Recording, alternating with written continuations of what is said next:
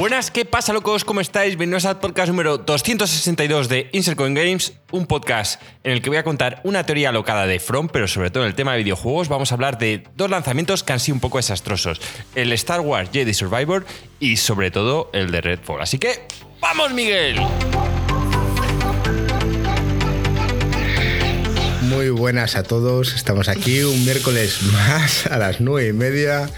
Joaquín se ha puesto su gorra, eh, está en modo Pokémon, va a cogerlas todas y ha empezado el saludo por Miguel. ¿Por sí, sí, sabía que iba a estar feliz, tío, con, con esto del, del Redfall, tío, que además yo tampoco tenía mucha fe en este juego, quedé con Marco Juanlo, pero es que sabía que esto le iba a hacer feliz. Estaba deseando, sé que en el momento que entre va a empezar ahí, tal, y digo, venga, vamos a darle energía y ánimos. Es su momento favorito, tío. Está en, hoy va a llegar cargado de fuerza, tío, espero verle por aquí, pero para que luego diga que somos fanboys, yo apoyo a todo el mundo, tío. y está Marco también con nosotros. ¿Cómo estás, tío? ¿Qué pasa, chavales? ¿Cómo estamos? Muchas ganas, tío, de hablar de, de todas estas cosas. Tengo, un podcast completito. Teníamos un topic preparado, pero lo pasaremos a otra semana, ya que han habido bastantes cositas. Sí, me da a mí que tenemos topics por ahí a mansalva y al final los vamos a ir rellenando un poco con actualidad, pero es verdad que lo que está pasando últimamente merece cierta discusión y es por qué los juegos que parecen AAA están saliendo tan mal últimamente. Pero bueno, antes de meternos con el turrón, decir que efectivamente que estamos todos los miércoles a las nueve y media, hoy un poquito más retrasados, pero bueno, estamos en directo, ya sabéis que hacemos un ratillo de charlar con la gente antes del podcast y otro ratillo después, así que estáis más que bienvenidos a pasaros. Hacer un follow, un, un subscribe en Twitch, que no os cuesta nada y nos hacéis felices y nos ayuda a crecer. Y ya sabéis, código de descuento para Joaquín en su Huataca, comprarle su libro, que creo que sigue ahí con, con la intención de, de vender 100 copias a final de año. Y nada, vamos a seguir aquí charlando entre nosotros. Mandamos un saludo fuerte a Alex, que una semana más está por ahí. Eh, esperamos verte pronto, si puede ser la semana que viene. Además, tenemos un par de topics por ahí medio preparados que tiene que estar él. Sí. Desde luego. Porque- Yo creo que la semana que viene yo creo que ya podrá estar. Eso es, saludamos a toda la gente del chat, saludamos a nuestro streamer oficial que está cruzando el Atlántico, unas- un saludo muy fuerte y ha cogido y, y ha parado un segundo para conectarse, como debe ser. Y vemos que está Granaino por aquí, feliz Navidad, Bichuco, toda la gente en el chat, el Panucci, Rufer, saludos a todos. Rufer, mucha suerte en tus exámenes que te vienen dentro de poco, ya te haces mayor. Y, y ahora viene la vida jodida. Eh, así que nada, ¿por dónde queréis empezar? Tenemos bastantes cosillas.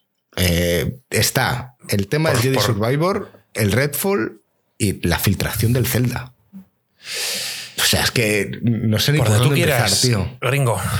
Vamos a empezar por el Jedi Survivor, que es un juego que lo habéis probado los dos y que según medio habéis dicho, en PC es un chiste. A ver, yo no sé si la semana pasada o la anterior yo dije que iba a jugar este juego en PC. Había tomado la decisión, de hecho lo había comprado. Y dos, tres, incluso un día antes, la gente empezó a decir que era un drama. Y yo entre que tenía dudas, porque luego digo, joder, es que tengo más tiempo para jugar en la tele. Si te, me tengo que aislar en mi cuarto es más complicado con el niño. Así que entre que ya la gente dijo que era un poco drama y yo me lo estaba planteando, dije, "Ah, lo devuelvo. Lo devolví en Steam y me lo compré en Play 5 y, y el rendimiento en Play 5 es eh, decente, está bastante bien, pero no deja de también tener caídas de frames, popping exagerado y, y- y demás. También depende mucho del mapa donde estés.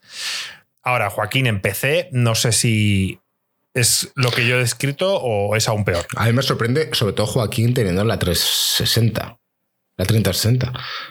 La 3080. 3080. O sea, y aún así eres capaz de decir que en PC es un desastre. Bueno, bueno, es que la historia. No me voy a meter con que el título del juego no debería ser Jedi Survivor, debería ser Jedi Parkour, pero eso es para después. Ahora vamos a hablar lo que es el rendimiento. Y eso, que este lanzamiento ha sido bastante mejor que el de, que el de Redfall, pero aún así te ha dejado, a mi gusto, mucho que desear. Yo tenía muchas ganas de este Jedi Survivor. El primer juego me encantó.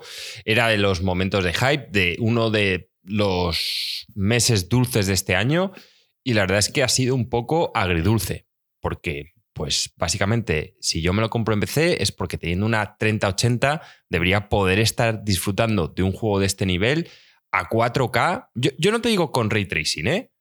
Porque ahí entiendo que el ray tracing te puede joder un poco tal, pero que también con ray tracing debería poder. Pero sin meterme en- en ray tracing, que lo quité, debería poder jugarlo a 4K, en high y a 60 frames. O sea, eso debería ser lo normal. Y me encuentro, tío, con que no lo puedo jugar a 4K, no llega a 60 frames, pero es que ni poniéndolo a 1080 en medium. Es una puta vergüenza, tío.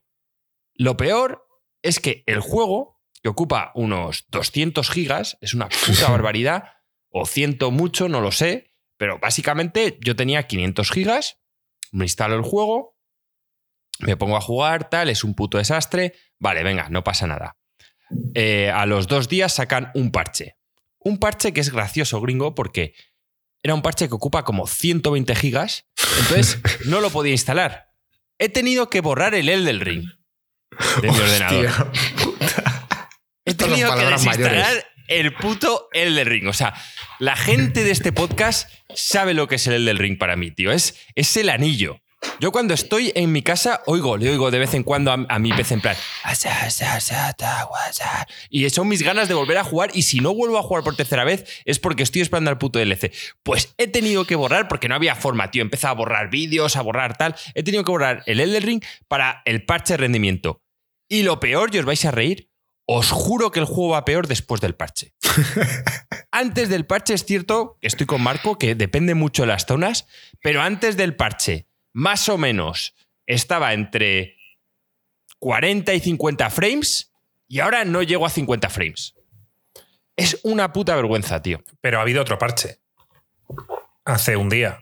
Dicen que hay un parche de rendimiento de 4 gigas. Te hablo, te hablo del parche de ayer. No Sí, el claro, del día parche de 1. ayer. El, el del, el del día 1 lo doy por descontado. Yo el creo que el día 1 ayer ha mejorado no. bastante. No, no, no está perfecto, pero ha mejorado bastante. en Pues en 5. PC no, tío. O sea, de verdad. Es, es- Entonces, el tema está en que, como no quería cabrearme soberamente, porque entre lo del parkour, que ya me da bastante por el culo, y, y lo del rendimiento me iba a cabrear y este juego lo quiero disfrutar, básicamente lo que he hecho es, tengo otro juego de Warhammer 40.000 de estrategia, Demon Hunters, que lo estaba disfrutando y he hecho mi plan original, que era mandar el, el de Warhammer a tomar por culo y viciarme al de los Jedis, no. Lo que hago es, llego por la tarde a mi casa, me paso toda la tarde jugando al de Warhammer y después de cenar juego un poquito al del Jedi.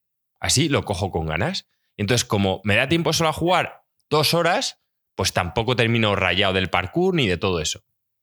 Entonces, esa está Pero- siendo mi estrategia para disfrutar del juego. Y por supuesto, de lo de los frames, pues, pues sí, los combates uno contra uno me jode, porque al final yo ya es algo que hace años quizá podía vivir con 30 frames, pero Marco ya me hizo el Inception eso. Y el tema de los 60 frames es que no hay marcha atrás.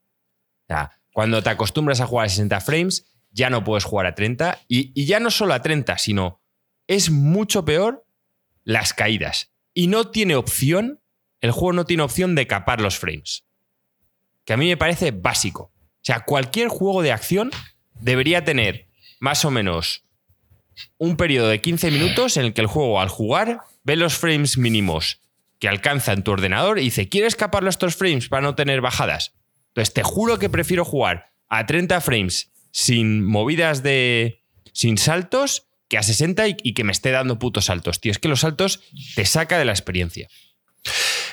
Dicho esto, vamos a hablar un poco del juego en sí. Entonces, creo que Joaquín y yo estamos de acuerdo en que en Play 5 es decente, pero bastante mejorable. En PC, por lo que dice Joaquín, es prácticamente injugable. Al Roofer, por el contrario, dice que el, parque ha mejorado, o sea, el, parche ha mejorado bastante.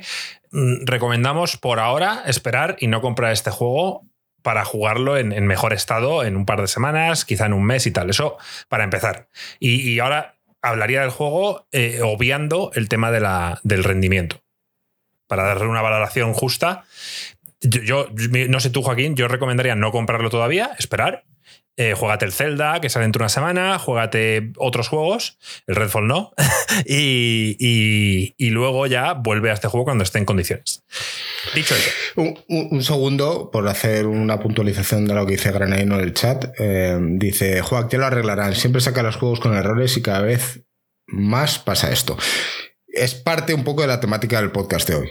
Eh, nos estamos empezando a acostumbrar a que esto sea algo común cuando no debería ser así. Ya se nos ha olvidado la época en la que jugábamos, o sea, somos de los 90, nosotros que hemos jugado juegos de los 90 y, se quedaban como salían. O sea, está mal, está mal esto de que te vendan un juego que no, está que no está terminado. Entonces, bueno, a partir de aquí yo puedo entender que a lo mejor gente como Joaquín dice, es que no quiero valorar o no quiero dar una opinión sobre este juego si apenas puedo ni siquiera jugarlo. O sea, tú quieres dar, hablar un poco más sobre la profundidad del juego, pero a lo mejor es que Joaquín ha dicho, que den por culo, es que no puedo ni jugarlo.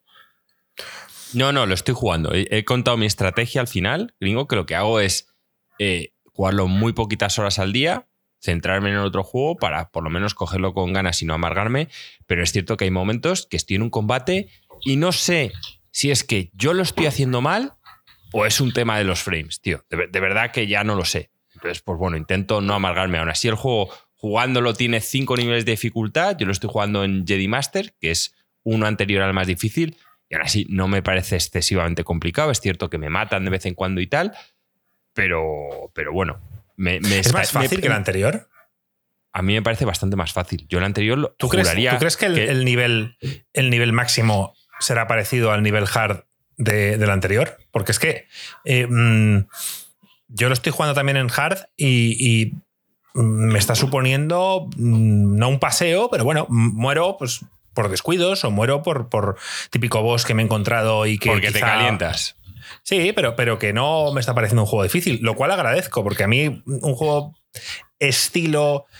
Yo asemejo más este juego a, un estilo Uncharted que a un estilo Dark Souls. Tiene elementos de Dark Souls, pero en cuanto a dificultad y tal, eh, un juego de acción así me parece que, rompería el ritmo. Muchas veces que tú, y yo hablamos de los juegos de miedo, cuando te matan muchas veces y que pierde ese factor de, miedo o de sorpresa. En este. Eh, según qué situación, morir, morir constantemente sería, sería un coñazo. A ver, a mí morir constantemente en tema de navegación me parecía un coñazo. Pero Marco, yo disfruté del último el tema de que los combates fueran difíciles, tío. Sobre todo contra los bosses. Yo recuerdo en, el último que juraría que lo empecé en normal y lo pasé a hard. Recuerdo que había bosses que estuve haciendo bastantes tries. Y sí, para mí fue un momento Souls, pero me molaba, tío, ver que estaba el típico inquisidor y tal, y que, y que me mataba varias veces. O sea, los bosses eran un reto y no, no me suponían, porque no es un juego de miedo, no me suponían que me estuviese jodiendo la historia. ¿Sabes? Porque en un juego de miedo siempre lo explicas, que cuando mueres tantas veces en, el mismo sitio, ya dejas, pierdes el respeto al enemigo, mientras, porque le pierdes el miedo, ya estás jodido en plan... Pero aquí no, aquí es como, joder, le veo a Inquisidor que me saca la espada láser y tal, y le tengo que ganar, y me siento bien cuando lo consigo ganar en plan, pues como en el típico Souls, habiéndome esforzado, aprendiéndome sus patrones de ataque y con reflejos. Ahora, pues sí que es lo que te he dicho, que hay combates que no sé si me están matando porque soy malo o porque me están dando saltos. Pregunta importante. Contra el primer Rancor, Marco, yo morí unas cuantas veces, ¿eh? Pero unas cuantas. Pregunta importante en el chat que, tiene que ver, tú has dicho, no, las peleas en los bosses tanto en el anterior como en el de ahora, a lo mejor ahí estás intentando hacer una vara de medir. Eh, preguntan que cuánto lleváis jugando, porque claro, a lo mejor mm, no sé si has llegado a muchos bosses. Mm, pues yo creo que Marco irá por delante mío, pero yo llevaré... Básicamente, tengo... Hace poco que conseguí la espada en cruz, o sea, la espada bastarda. No si te oye, Marco. Perdón, llevo bastante más. O sea, yo lo de la espada en cruz lo, pillé hace tiempo. Y he hecho varias misiones principales y yo he hecho muchas secundarias. Hay una cosa que Joaquín ha hecho varias veces y, ahí quiero entrar un poco a debatir porque a, mí el parkour me está encantando.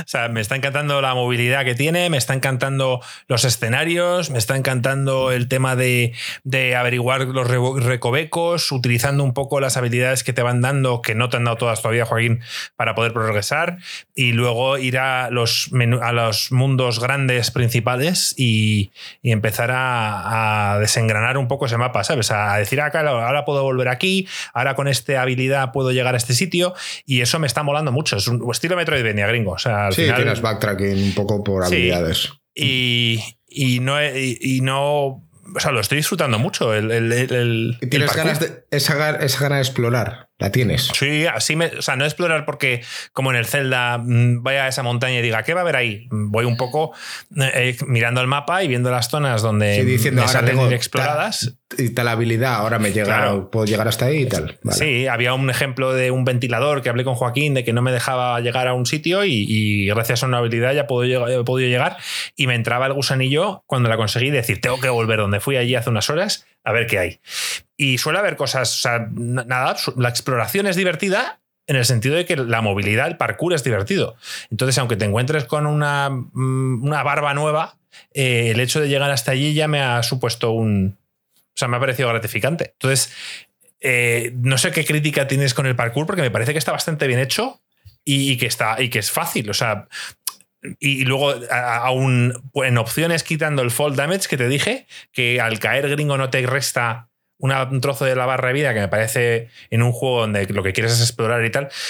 Sinceramente, que cada vez que intentes hacer un salto te caigas y te quiten un, trozo de vida y al final acabas muriendo teniendo que ir otra vez a. Depende, depende del juego que sea, si es un juego de plataformas. Exacto, pero en este juego le quitas el fall damage y, digamos que puedes repetir las veces que tú quieras sin que estés penalizado. Este es el típico debate que Joaquín diría, ¿no? Eh, si es Kratos quien se cae, es normal que nos haga daño porque es un dios, tal. Bueno, pues este eres un Jedi, pues tampoco te deberías hacer daño, ¿no? No, yo lo he quitado, lo, del daño de caerse. Entonces, ¿no te está gustando el parkour? ¿Por qué, Joaquín? Porque eh, yo lo estoy disfrutando mucho. Nunca, es que nunca me ha gustado el parkour. O sea, es algo que en los juegos. Pero en el Hollow Knight no es parkour solo cuando. Es, a lo que iba a ir. en los juegos 2D, en plan Mega Man, Hollow Knight tal, son los únicos que lo de ir de tal cual, ese plataformeo es el único que aún disfruto. En los 3D, tío.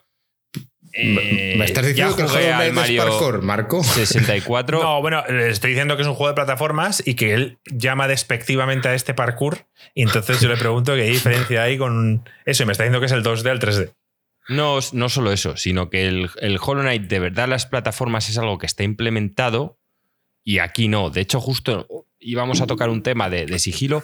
Odio, tío, ciertas mecánicas que meten en juegos cuando el juego no es de eso. Entonces, los Metroidvanias en 2D, casi todos tienen las plataformas como forma parte del gameplay y esto, en el fondo, el parkour es, una forma de, de hacerte perder tiempo mientras vas de un sitio a otro. O sea, no estoy de acuerdo para nada, Joaquín. Bueno, o de entretenerte de un sitio a otro. Bueno, Depende cómo lo pues, veas. Pues es que, ¿ves? Aquí es donde gringo hace falta que uno más hubiese jugado al juego. Yo lo iba a jugar. No, no lo iba a jugar. Yo iba a jugar al Resident. Pues, a mí lo de ir. Pero este lo jugaré.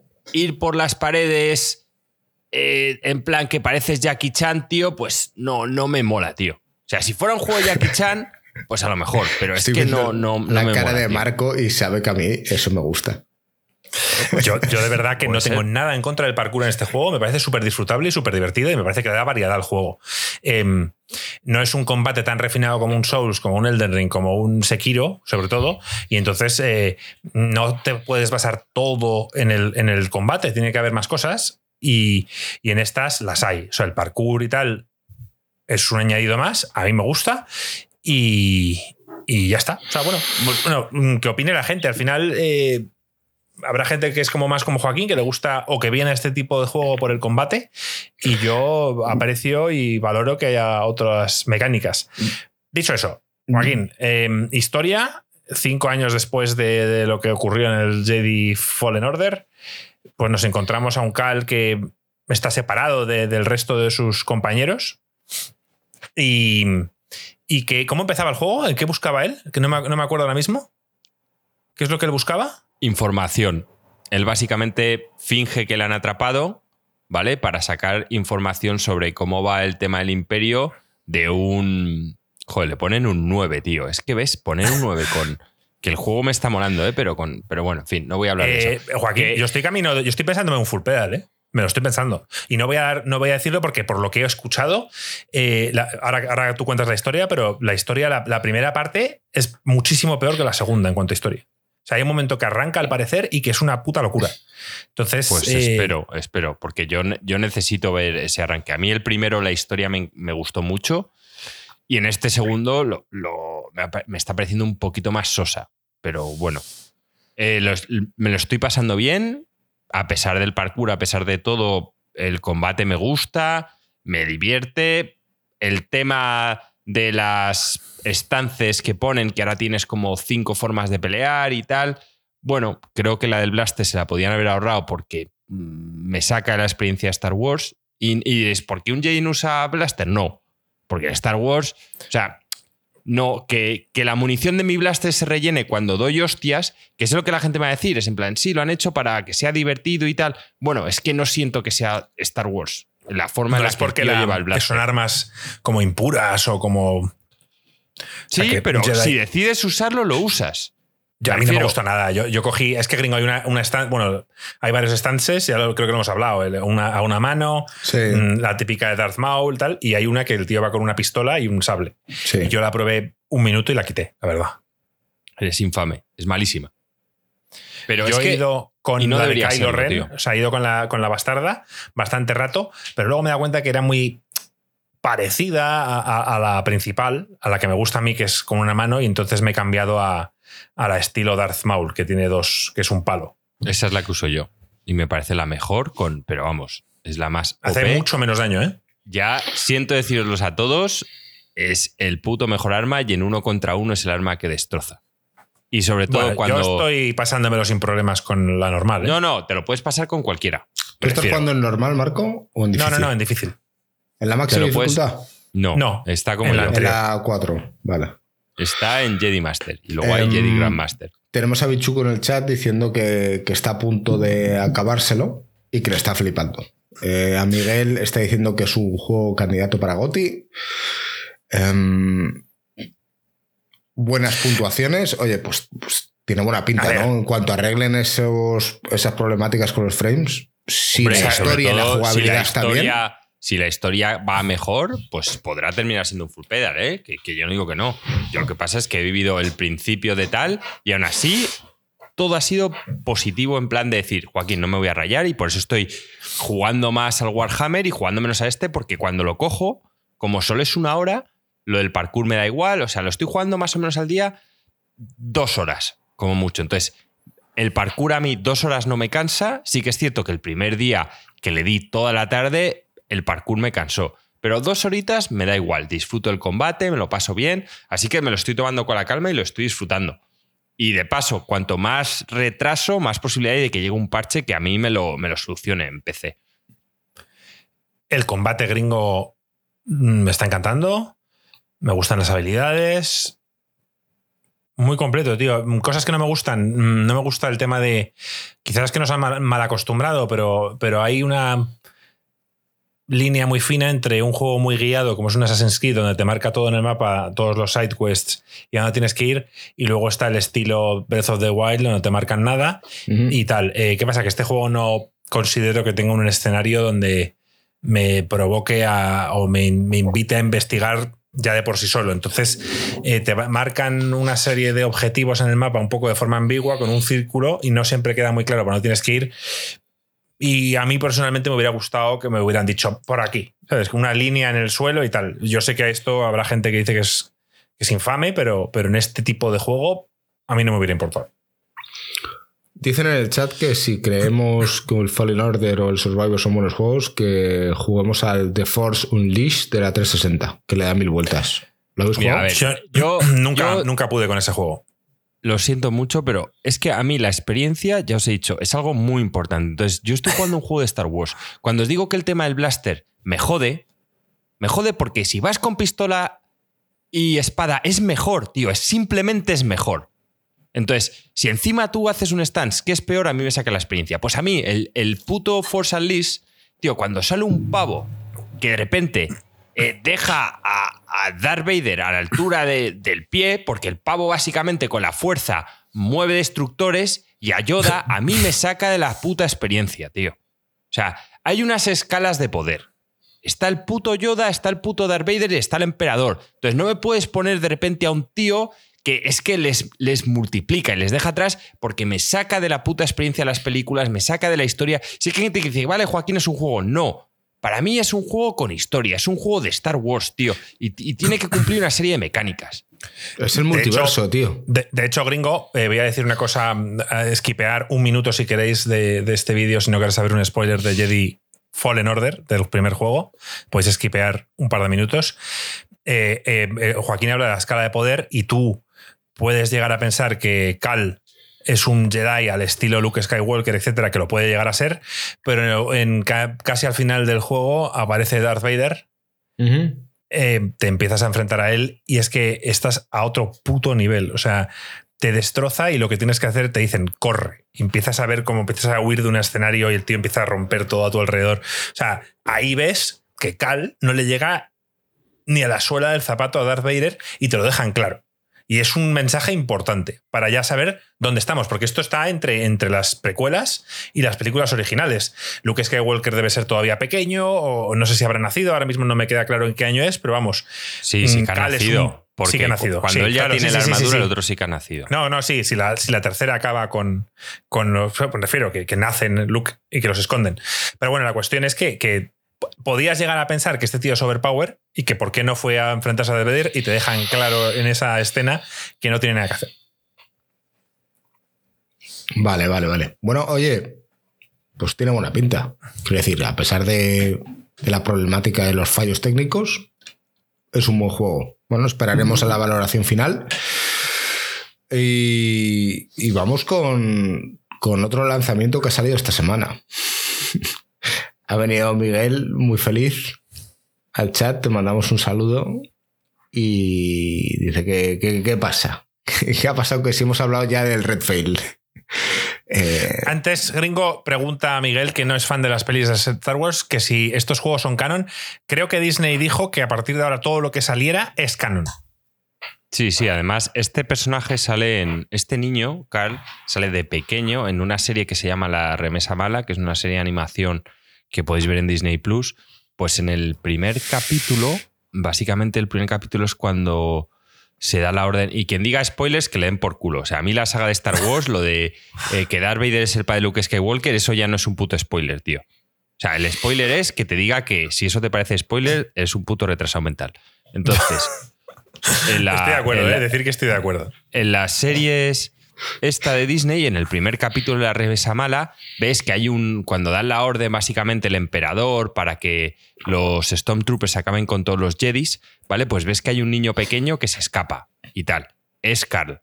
Bueno, juraría que es Carl. Este, el, el pelirrojo. Buah, es, te van a venir los fans, tío, ahora, en plan, eso no es Cal, ese es no sé quién, pues, no sé cuántos, nacido en el planeta tal. Pero ah, es canon. O sea, esto es canon. O sea, quiero decir, a partir de ahora todo lo que veamos en Star Wars es canon. Sí. O sea, Red Fail, gringo. Red Fail. Hay eh... Jedis pelirrojos, ¿vale? Yo sé que por qué lo está preguntando Miguel.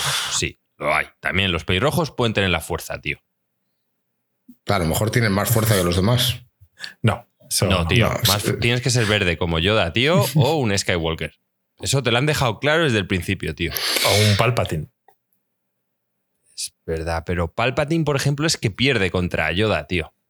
Lo que pasa es que viene todo el mundo. Gana, gana, gana Palpatine.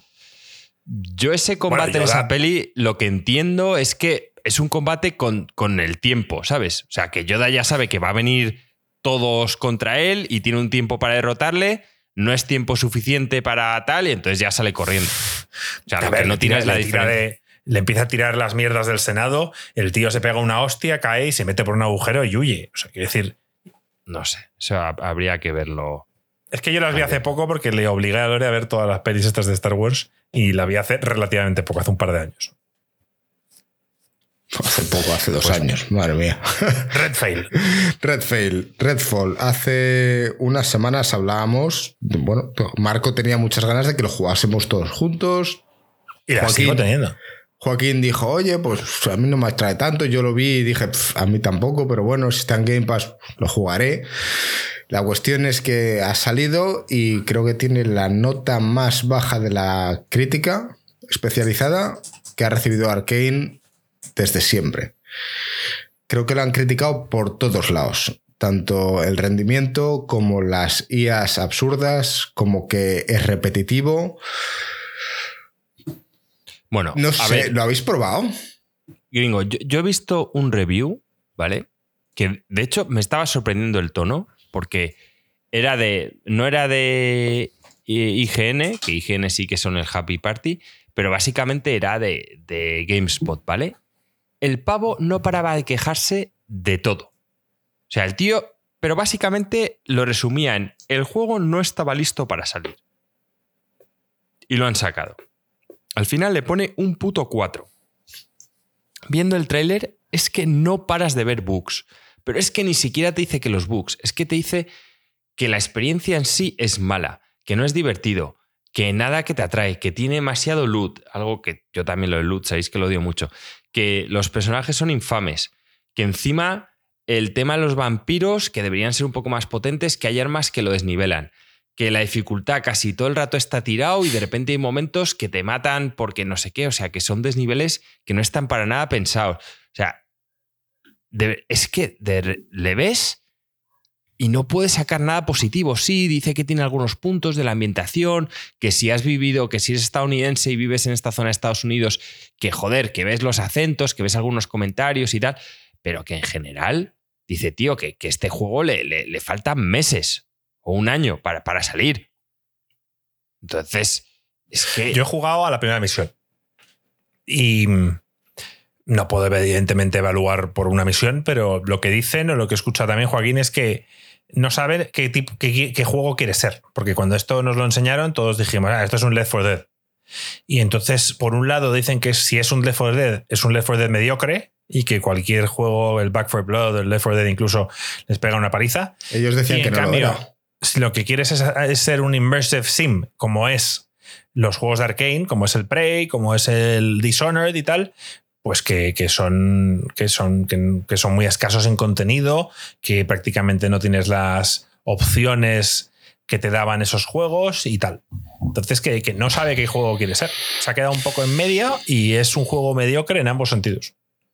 Entonces, mucha gente dice que eso de que este juego está pensado para cuatro, pero si lo quieres jugar solo, no te preocupes que vas a poder. Todo el mundo está diciendo que no, que es un juego No, no, que hay claro. que jugar en cooperativo. Eh, Este, este, este reviewer, por ejemplo, dice que jugarlo solo es una mierda y que aún así jugarlo en cuatro hay momentos que son míticos porque hay edificios que están pensados para poder entrar por una zona especial usando una mezcla de salidas de todo y tal, pero que aún así esos momentos que para él le parecen los más épicos, que son muy reducidos a lo largo del juego. Y el tío ha jugado 30 horas. Entonces, mm, no sé, tío, es que eh, de- Ah, deberían haber puesto... Hay gente que, según he leído en Twitter, que, que está jugando la historia principal solo y que se lo está pasando bien. Pero también dicen, llevo dos horas, tal, es verdad que después dicen que es repetitivo. No sé, creo Es que, que- es demasiado pronto, pero es verdad que para ser pronto hay bastantes críticas. ¿eh? A ver, Hay que, yo- hay que ser yo- yo- profesional y tenemos que evaluar una vez lo juguemos. Yo sé que vosotros no lo vais a jugar después de esto. Yo lo no, voy a no, intentar. yo, yo- yo ahora me voy a esperar. Se lo tengo clarísimo. Pero lo que digo es, tío, algo es que es tan sencillo. Si tú quieres hacer un juego single player y multiplayer en el que sea en plan común los Vikings, que puedes combinar las habilidades para momentos estos épicos. Tío, yo lo siento mucho, pero si estás jugando single player, te tienen que dar la opción de poder cambiar entre un personaje y otro.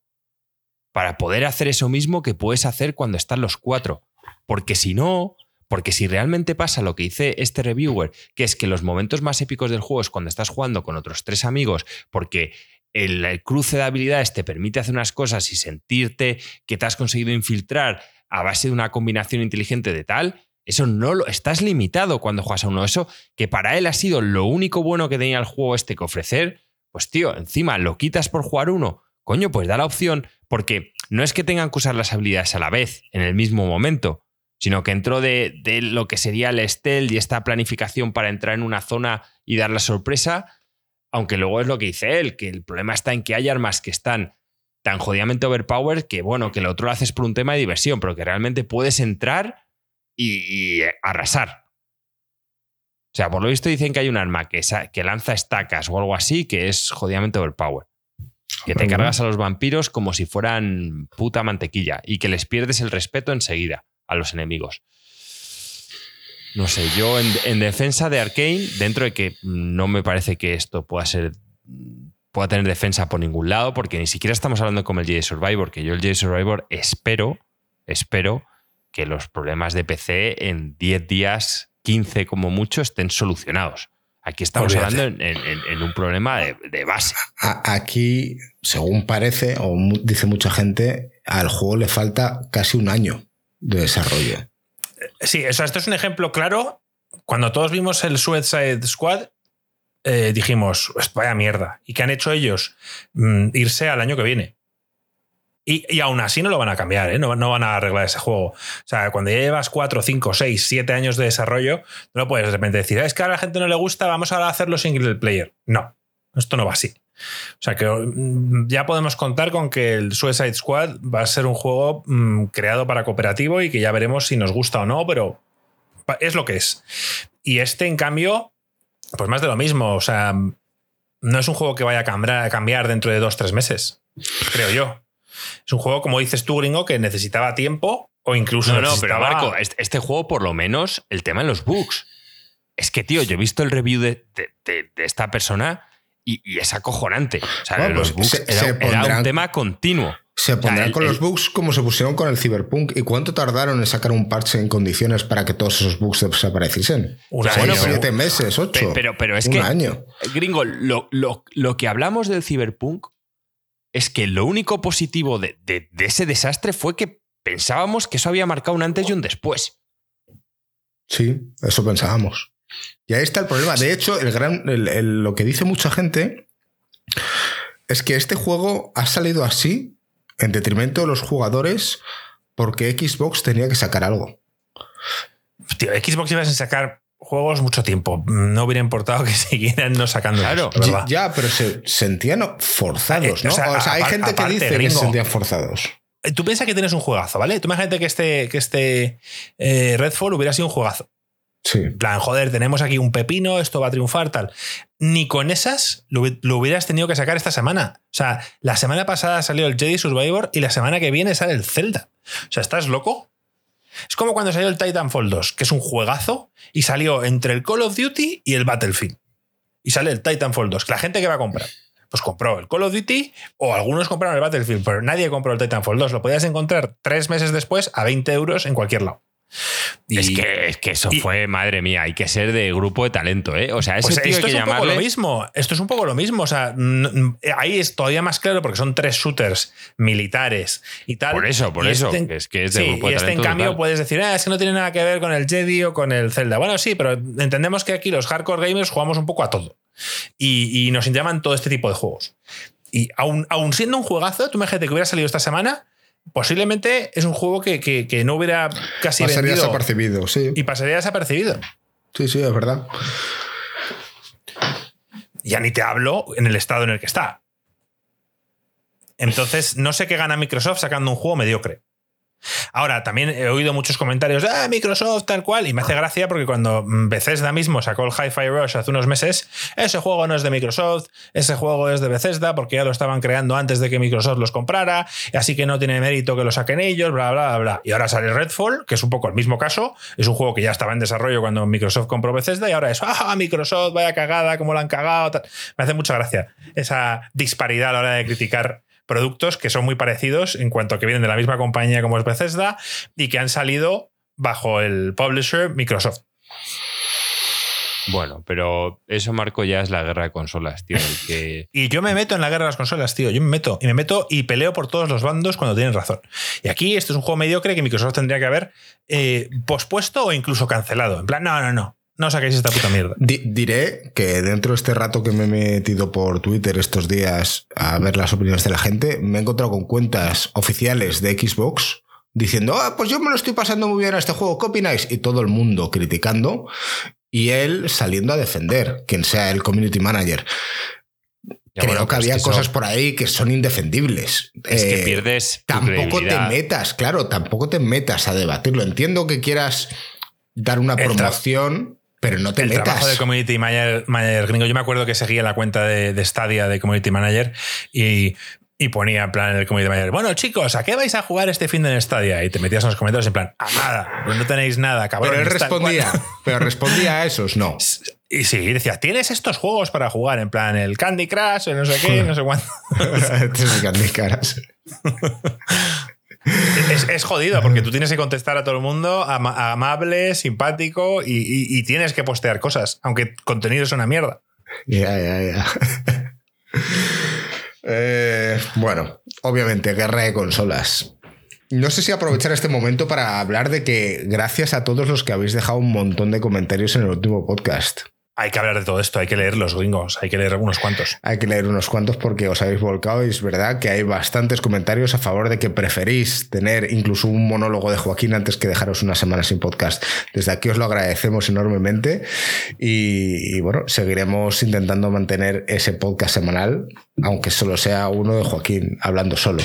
Pero vamos, eh, si queréis hablo un poquito de los comentarios en general. O sea, dale, dale. Eh, hay de todo, tío. Eh, hay mucho sobre guerra de consolas.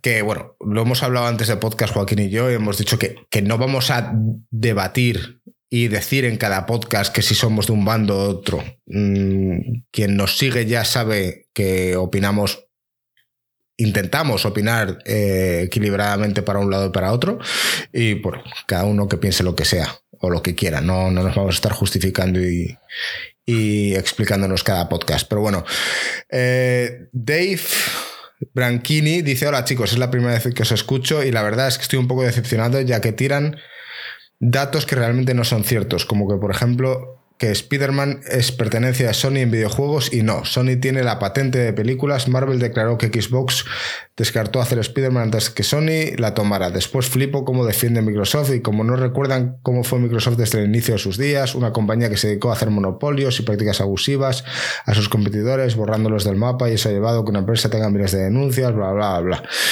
Eh, el dato que tiene que analizar es el 70% que dice la CMA que tiene Microsoft en el juego en la nube pero no solo del servicio, se habla también de toda la infraestructura que tiene Microsoft, como por ejemplo Azure, servicio que hasta Sony utiliza. Luego repiten varias veces que los jueces de la CMA son unos peleles que no saben ni sumar y eso seguramente está muy alejado de la realidad. ¿Ustedes creen realmente que un organismo de un gobierno tan grande como el inglés va a tener a gente así trabajando? Después también los ejemplos que dan como el del auto con el Porsche, Boxer y Ferrari, nefasto ejemplo. Y por último, Activision Blizzard no es un estudio. Activision Blizzard es un publisher. Sony compra pequeños estudios a los que nutre con talento de otros estudios y dinero para sacar juegos. Un publisher es algo diferente un estudio. Ah, vale. Ahora Sony compra estudios de mierda y los convierte en grandes estudios. Vale, bien. En fin, tío. En fin, vine buscando algo de seriedad y me encontré con llantos y excusas. Adiós. A ver, aquí seriedad poca. seriedad poca. Nosotros nos juntamos, nos tomamos unas cervezas, charlamos de videojuegos y lo que queremos es divertirnos. Y somos un poco trolls, sí. Así que seriedad aquí no, no, no, vais a encontrar, menos que esté Alex, tío, y que a veces se pone serio en ciertos topics. Sí, bueno. Dicho eh, eso, sí, sí que pienso que hay retrasados eh, en todos lados. O sea, al final, aquí en España mira los políticos que hay y, por supuesto, en la CMA en Inglaterra los habrá. Sin duda. Em, de todos modos, también te digo. Y no te digo, no, ya no te digo retrasados, te digo que no tienen ni puta idea de cómo va esto. O sea, ellos sabrán de otras cosas. Claro. Sí, pero, pero al final, yo lo entiendo, porque al final eh, tú tienes que ver muchas compras de muchas cosas y tendrás que meterte de fondo para entenderlo. Porque si no, ¿Qué haces? No, no. Es, como si no tienes ni puta idea de música y, te viene alguien a decirte que si una canción es plagio de otra. Y estás hablando en, en, notas musicales que a lo mejor apenas las percibes, salvo que seas un experto. Correcto. Por ejemplo. De todos modos, eh, comentarios como Dave, hay varios. Eh, hay varias personas que han venido por primera vez a. Y sí le, sí le voy a dar la razón con que Sony. eh, o sea, se le ofreció antes a, a- Microsoft hacer un juego de Spider-Man. Mi- Microsoft lo, de- de- lo desechó. Bueno, era una época, también hay que entender la época, y hay que entender la época en la cual estamos hablando de pre-Batman Arkham Asylum y que los juegos de superhéroes son una mierda. Entonces, posiblemente Microsoft y otras compañías dijeron, pues no me voy a meter yo ahora en esto y voy a gastarme una pasta en la licencia cuando va a salir un juego de mierda. Luego salió Batman Arkham Asylum y a partir de ahí la gente dijo, hostia, ¿es que se pueden hacer grandes videojuegos de, de IPs mm, de superhéroes? La respuesta es sí. Entonces Sony hizo muy bien, cogió la licencia de Spider-Man y dio las riendas a Insomniac, que es un pedazo de estudio. Ángel dice en el chat, si no les gustó el ejemplo del Porsche, no creo que les haya gustado el ejemplo de la música. Bueno, se- seguramente no estén aquí para escuchar el, el podcast. Eh, tenemos a Juan Carlos que dice, bueno, pues al comentario este, me ahorraste un montón de tiempo con tu comentario que suscribo totalmente, hasta acá llego yo también. Miguel en el chat dice, buen comentario. Y nada, sentimos decir que si creéis que porque alguien esté en el gobierno, tío, ya es una persona preparado, pues no sé. Me parece que no has visto a muchos ministros de España, tío. Siento Nah, decirlo que. de- vamos. Y yo de- simplemente, siendo farmacéutico en temas sanitarios, tío, no veas cuántos años gente que va de una comunidad a otra, ¿por qué no puedo sacar mi medicación tal cual? No sé. O sea, en fin. En fin, pues bueno, sí, tú pon a un filósofo de ministro, tío, de sanidad y luego pasan cosas, tío. Pues ya está. O sea, pones a un juez que no tiene ni puta de videojuegos y sí, tú le puedes decir que Microsoft controla el 70% de la nube, sí, pero es que Azure son cosas que utilizan a nivel empresarial. No tiene que ver con el mundo de los putos videojuegos. Si es que mira, ahora Sony está reventando en ventas de consolas a Xbox, pero reventando. Pero claro, es, es que si llega el juez y dice, a ver, pero, pero si Sony está vendiendo mil consolas más que Microsoft, ¿qué pasa? Y otro dice, no, el poder de la nube, que es que ahora es un cachondeo, pero es que Marco llevó una época que, que criticábamos Xbox, un amigo nuestro, que el poder de la nube, nos, nos reíamos. Yo cuando Marco compró el Kinect, o sea, yo me he reído del Kinect tantas veces, dijo que iba a ser un fail, que eso iba a ser una puta mierda. O sea, yo tuve una época, lo que pasa es que, bueno, como la gente, la memoria no es lo suyo, pues no lo recuerda, pero vamos, muy dura, tío, porque sí, empezó a hacer cosas que no me gustaban de no, Kinect, aquí televisión por cable. No tienes si que justificarte de nuevo, tío. Ya. es verdad, tío, ya lo hemos dicho.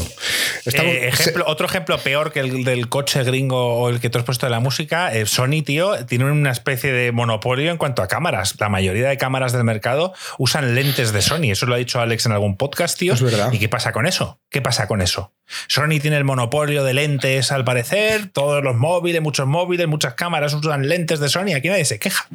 Si Sony ahora compra una empresa, ah, no, es que tú ya, es que estamos con gilipolleces, tío. Y- Otro y- ejemplo malo para... Y las pantallas, tengo entendido que las pantallas de los móviles creo que son Samsung, la mayoría. Las baterías, las baterías son Samsung. El iPhone lleva una batería de Samsung y tú, pero ¿qué dices? Si es la competencia directa. Ya. Si Samsung, el Samsung Galaxy S23 Plus Ultra contra el iPhone 14 y usa una batería de litio de Samsung. Pues sí, así son las, las empresas, tío. Así funciona encima, mundo, y encima luego estallaban las suyas y no las de Apple. es que eso ya puestos a fabricarse. Bueno, eh, siguiendo con los comentarios, que, que cómo me reí al leer el comentario de. de. Uno de las voces de Paquito Cabezas le responde a, a Dave Valdragas, tío. Qué grande ese insulto, ¿eh? Valdragas. Solo los grandes del canal lo recordarán. Pero vamos, dice, dices que un gobierno tan grande como el inglés no puede tener a tanta gente incompetente. Solo te diré un nombre, Boris Johnson, el maldito primer ministro del país. No es Bubu, es Olong de Dragon Ball. Sucio, borracho, inútil. Por lo demás, Microsoft es una empresa horrible, tan mala o más que Sony o Nintendo. Todas de un modo u otro buscan eliminar a su competencia, solo que Microsoft tiene más dinero. Pero ninguna merece ninguna defensa. Lo que sí se sabría habría que añadir es que el fallo que han dado es poco explicativo, pero supongo que la gente ajena a la, sen- a la sentencia no habrá recibido ni un 5% de toda la información de las partes implicadas. Hay intereses Eso es como en todo. Y el gobierno inglés cederá cuando les den algo a cambio. Aclaración, el antiguo primer ministro Boris Johnson, aunque el actual no es mucho mejor. Vivo en Reino Unido y sé lo que digo. Hombre, no te jode, cuando todo el mundo estaba encerrado en la puta COVID y el tío haciendo ahí en su casa, tío, con parlopa, alcohol y sabe Dios cuántas frosties, tío, pues ya me dirás, aunque ahora los, los defensores miran, no, pero claro, el tío sabía qué frosties llevaba, seguro, seguro que la coca, el alcohol y las frosties eran de primera calidad, sabía lo que hacían, tío. Pero el problema es que el resto de Inglaterra y el mundo estábamos encerrados en casa. Pero es gente preparada. Sí, y, sabéis lo peor, que es que de verdad el tío este es, es un pavo bastante inteligente. Lo que pasa es que obviamente hasta el punto que el resto de la gente le suda las pelotas. En plan, sí, bueno, vosotros os encerráis, yo frostis y fiesta. Qué grande la palabra frostis, tío. Eso la gente del canal yo creo que no sabe. Pero, o sea, ahora ya lo sabrán, de ¿no? Tío. Frostis de Kellogg's. Poderosa energía, tío. Bueno, Despierta tenemos... el tigre que hay en ti, gringo. Despierta el tigre.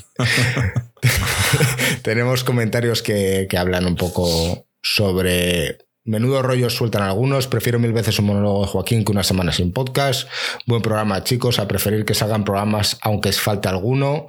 Y lo del veto a la compra de Microsoft y Activision Blizzard es una vergüenza por parte de los ingleses. Hay un poco aquí de todo. Eh, Roque solo este dice en serio el comentario sobre los bubús emoticonos de risa me ha matado de risa grandes. Fuera broma, espero que os adentréis sobre la Asus ROG Ali y si alguien del equipo la comprara, postdata, soy locuza como se dieron en Twitch. No hagan el Gringo, triste, hay, Marco, uno- ¿sabes? Gringo, hay un, hay un comentario que tienes que leer, no sé dónde está. Sí, ahora voy, el del Forever. Sí, sí. La Asus ROG no la voy a comprar. mm, perdona, es que no la voy a comprar. Cuesta 700 euros. Quiere competir con Steam Deck. Será más potente, no lo sé, pero no tiene Steam. Entonces, eh, no sé qué, qué- qué- qué- qué- a qué quiere aspirar. Si hablamos de monopolio, tío, ahí tienes uno. Steam en PCs. Dime qué consola va a funcionar sin tener Steam. O sea, dime qué portátil, qué ordenador, qué tal vas a poder vender a la gente, tío, sin que tenga Steam y tal. No lo vas a conseguir. La Sí, gente, sí. Joaquín, que ahora EA saca su Steam Deck, tío, se llama. Y dice, tienes Origin. Y, y puede que lo saquen. Seguro que ha habido ahí alguno que lo ha dicho. En plan, oye, no vamos a sacarlo. porque no lo y sé, no me regalamos fo- cromos. Y yo no me he metido a fondo con el Asus, que quizás Steam le ha dejado que pongan Steam. Lo dudo, pero quizá, quizá lo ha hecho, no lo sé. Seguramente. Yo les dejaría, tío. Si al final Steam, cuanto más sitios esté mejor. Si es que cobran Exacto. una puta pasta, en eso va a tener el, el puto monopolio. Pero sí, eh, nadie se queja del monopolio de Steam. Cuando de repente tienes Sí, a Steam. Tienes a Epic que te regala juegos, tío. Y literalmente la gente sigue en Steam. Sí que tiene Steam, dice Miguel. Ok, pues bueno, mejor para ellos. Es una razón más y un motivo que sí que puede hacer que te quieras comprar la consola, pero 700 pavos me parece ya too much. Ya la Steam Deck me parecía mucho y al final acabé comprando, imagínate, pues ya la otra no, no va a Ah, pasar. antes vienen las VR Tour, ¿no? Está claro. Bueno, eh, tenemos un comentario antes del Forever donde nos vamos a reír un ratito, pero Javier habla un poco sobre el tema de vine buscando lloros y me he encontrado lloros infamia. Eh, quiero leer este comentario, aunque sea un poco largo, por, dar las gracias a Javier y en ponernos un comentario y luego añade algo que puede ser de interés. Eh, dice, si Jimbo dejó una charca con sus lloros, Joaquín podría llenar varias veces el, el Océano Pacífico con las suyas.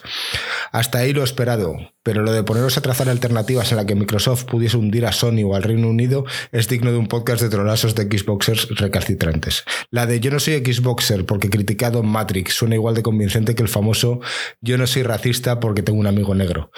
Mirad la, la trampa que se hizo la trampa se la hizo Phil Spencer solito cuando dijo Sony y Nintendo no son nuestros rivales. Respeto lo que hacen, pero nuestra verdadera competencia son Amazon y Google. El propio Joaquín ha dicho decenas de veces que el futuro es el juego en streaming, en la nube directamente en el televisor. No sé por qué hace ahora, se hace ahora el sorprendido por la decisión de los bubús cuando es el mercado en el que Microsoft ya controla el 60-70% según los informes de la CMA. Microsoft ya tiene más estudios es que, que, Sony. ¿veis? Es que mete un tema de, de empresas, tío. Es- Da, da igual. O sea, es como decir que Pornhub, tío, se mete en consolas y decir, no, es que Pornhub controla el stream. Ya, pero ¿qué es porno? Que es otra cosa diferente. Que, no, pero, pero, o sea, al final, el- el- los, los que juegan a videojuegos hacen pajas, tal. Y yo, tío, pero ¿qué coño me estás contando? O sea, es que es, es increíble, tío. Y que opine que es el futuro del juego a la nube. Sí, y, y- y más futuro es Matrix. Yo lo que quiero decir es que Ojalá que esté aquí, pero a día de hoy no consiguen ni que el puto 1080, bueno, según Marco Stadia sí que lo conseguía más o menos, que, que a 1080 se pudiese jugar a 60 FPS. Sí, sí. pero eh, necesitas los juegos, necesitas tal, entonces, bueno, aún no lo han conseguido. Ahora, que creo que es el futuro, por supuesto. Por supuesto que creo que el tema de tener una consola cuando lo puedes tener en la nube, que te vas de tu casa, tu casa de veraneo, o en un futuro incluso hasta un hotel como es Netflix, es como que el que me dice, no, es que la televisión por cable. No, tío, al final la televisión en streaming es lo que funciona y en cuanto los videojuegos lo puedan tener, también va a ser. Ahora, que me digan que, que Microsoft controla el futuro, tío, pues no están viendo su venta de consolas presente y hasta el propio Phil Spencer y hasta nosotros a día de hoy que decimos que ojalá que funcione el tema del streaming, pero a día de hoy no funciona igual de bien, no es la misma calidad, pero ni de cerca. O sea, ya, es que me gustaría haberme visto jugando a mi Jedi Survivor en streaming, tío, en PC. Ya habría sido increíble eso. habría tenido que usar la fuerza para parar los golpes, tío. No me jodáis, por favor. Un poquito de seriedad. Simplemente comentar que Javier después, más tarde, dijo, por cierto, se está filtrando que el principal escollo de la adquisición ha sido Google, que ha aportado pruebas de que la compra de Bethesda fue un factor decisivo para cerrar Google Stadia. ¿Creéis que esto es cierto? No. ¿Qué tiene que ver? O sea, pues mira, vaya, proyección y planificación tenía Google si todos los miles de millones que metió en Stadia, tío, dependían de, un publisher como es Bethesda. O sea, no, no, no sé. Para mí, para mí, y lo diré aquí, ¿eh? Y a consta de que no estoy en ningún gobierno y puede que no sea el tío más probado del mundo. Solo me baso en el sentido común. Tío, ¿por qué cojones no haces que una plataforma totalmente nueva utilice el fondo de Windows. Ah, porque eres Google y no quieres usar Windows. ¿Vale? Pues tú le echas tu par de cojones y luego eso implica que tienes que gastarte en dinero en no sé cuántos publishers que te hagan para ti. Si hubieses hecho un entorno Windows, cualquier juego que sale en PC lo podrías tener en Google Stadia. Pero no le salió los putos huevos, tío. Cualquiera que tuviese Steam podría haber jugado en Stadia, pero no, ellos querían que comprases en su tienda de Google. Ellos querían, ellos apostaron por una cosa y les salió mal. Y pero claro, es que eso es arriesgado. Y ahora el, el, problema de que no les funcionara, vamos, para mí es mucho más problemático Steam que Microsoft para la caída de Google y las malas decisiones que tomó Google. Pero no me jodas. Joaquín, y otra opinión, para mí el, el demise, pero siento por usar esta palabra gringo de, Google Stadia, es... Demise, eh, de, demise, tío. Hablo en español, tío, eso no sé ni yo. ¿Qué mierda es esa? Eh, la, caída de Google Stadia es debida a que... A que si te fijas, o sea, solo hay que fijarte, o sea, no hay que ser, eh, no hay que ser uno de los CMA que entiende mucho más que nosotros de juegos para saber, tío, que que lo que funciona en las videoconsolas son los exclusivos. O sea, al final la gente compra, juego, compra la Nintendo Switch porque tiene juegos como el Zelda Breath of the Wild, como el Mario Kart y como el Animal Crossing. Y la gente compra la PlayStation 5 porque tienes el God of War, el Horizon y tal.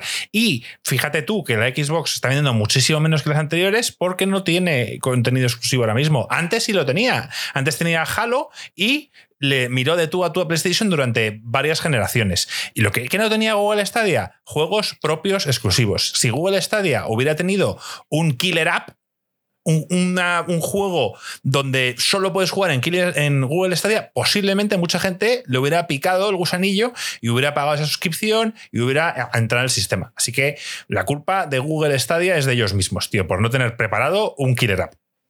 Exacto. Y mira, por ejemplo, gringo, una cosa que podían haber hecho. EA, que quería tener su tienda porque estaba jodida con Steam, porque no sé qué tal. Pues coges, tío, hablas con, con EA y dices, mira, eh, te jode que Steam se lleve un 30%, ¿vale? ¿Qué tal si tú te metes con nosotros exclusivos en esta tienda y es una tienda a pachas?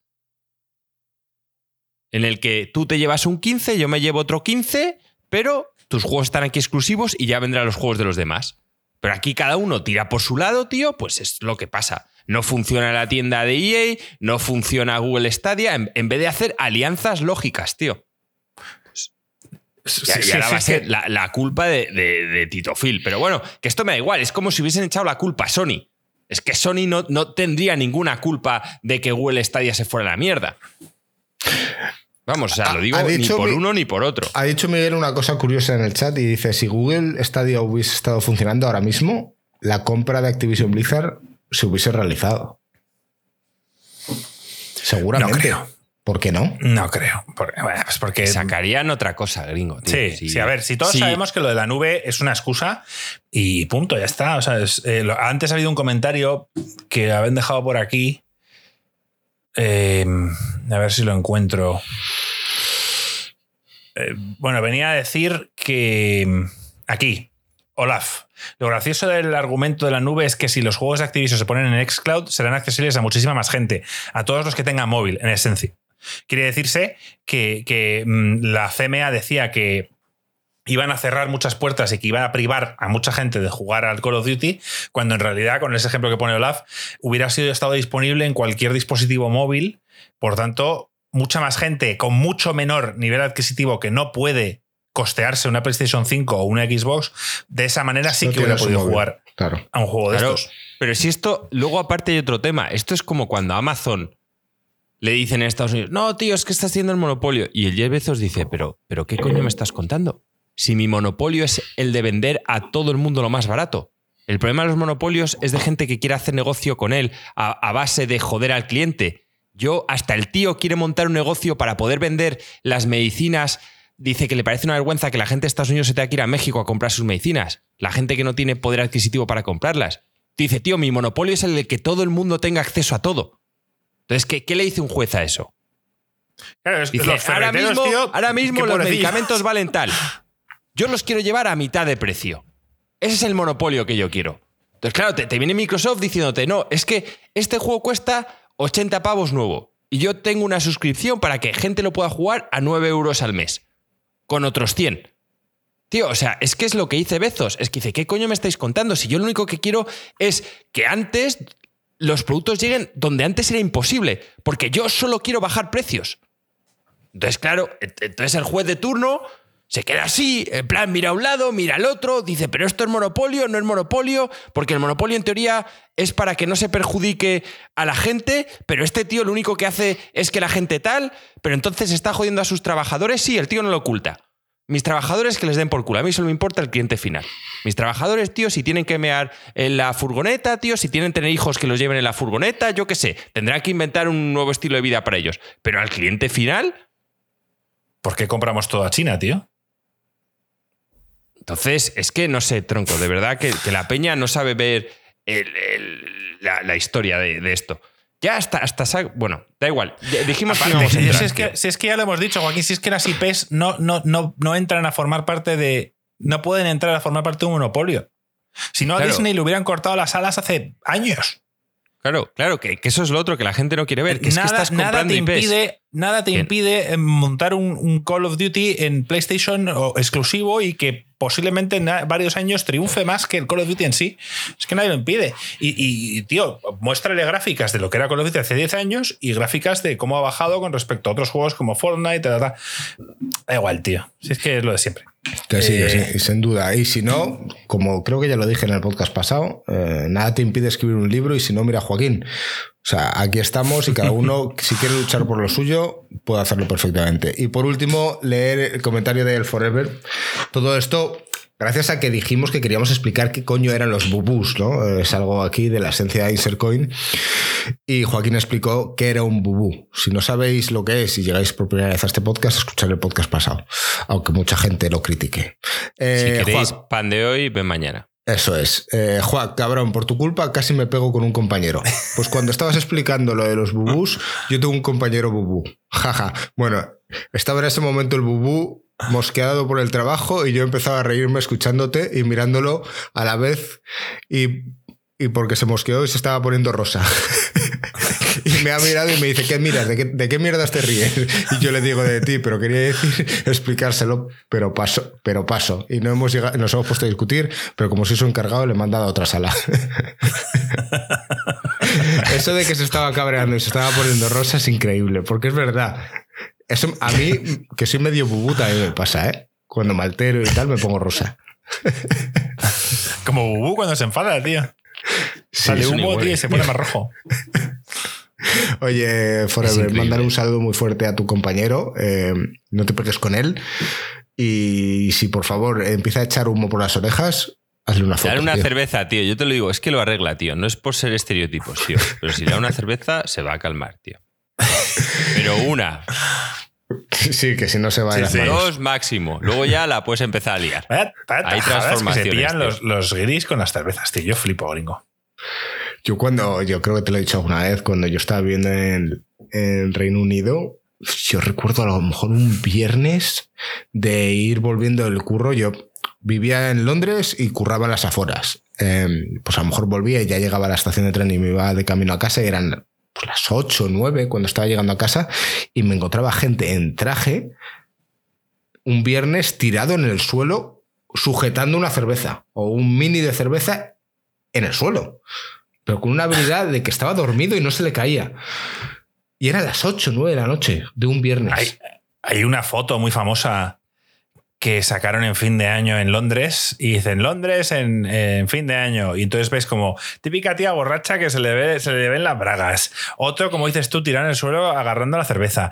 Atrás han estrellado dos con el coche y tal. Es como parece una, una, una escena tío de una película de Benny Hill. O sea parece de verdad de risa y no. O sea es una foto en plan de Londres en fin de año Y, y me lo creo. La verdad es que sí que se pasan con, con la bebida. Recuerdo una época currando con la gente ahí. eh, ahí hacen algo que se llama el bar crawling, que no sé si os lo he contado aquí alguna vez, que lo que hacen los ingleses es ir de un bar en bar, de bar en bar hasta que revientan.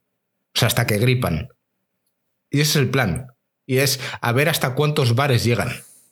Además, es que la, la resaca de la cerveza es tan mala, tío. Yo me pillé un día un cebollón a, a cerveza, tío, y es que no merece la pena, de verdad. Te juro que no merece la pena. O sea, el- el- la resaca al día siguiente, tú gringo habrás tenido alguna de esas, Sí. es mucho peor que, que con un whisky o con un vodka. ¿Tú, tú no te acuerdas de tu primera gran borrachera de cerveza que contabas? Sí, que, me acuerdo, que- me acuerdo perfectamente. Era la del el vómito aquel en, en el, en el No, bar. no, no, era la de. eh, no sé si podemos contar esto. la- las tías esas mayores que vinieron a mi casa Ah, sí. que conocimos y que solo bebían cerveza y que empezamos a jugar a juegos con cerveza y tal. Y, y, y yo me enganché una guapa. Bueno, todos, todos nos enganchamos una. Algún día contaremos esa historia que, que- que tiene tela.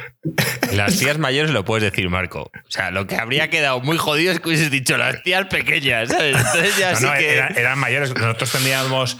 Alguno de nosotros éramos sí. menores de El- edad. El, o sea, el 17, delito fue al revés. O sea, el, Sí, sí. el delito Tendríamos entre 16, 17, algunos 18 y las tías esas tendrían 23, 24 o incluso más. Muy- No sé.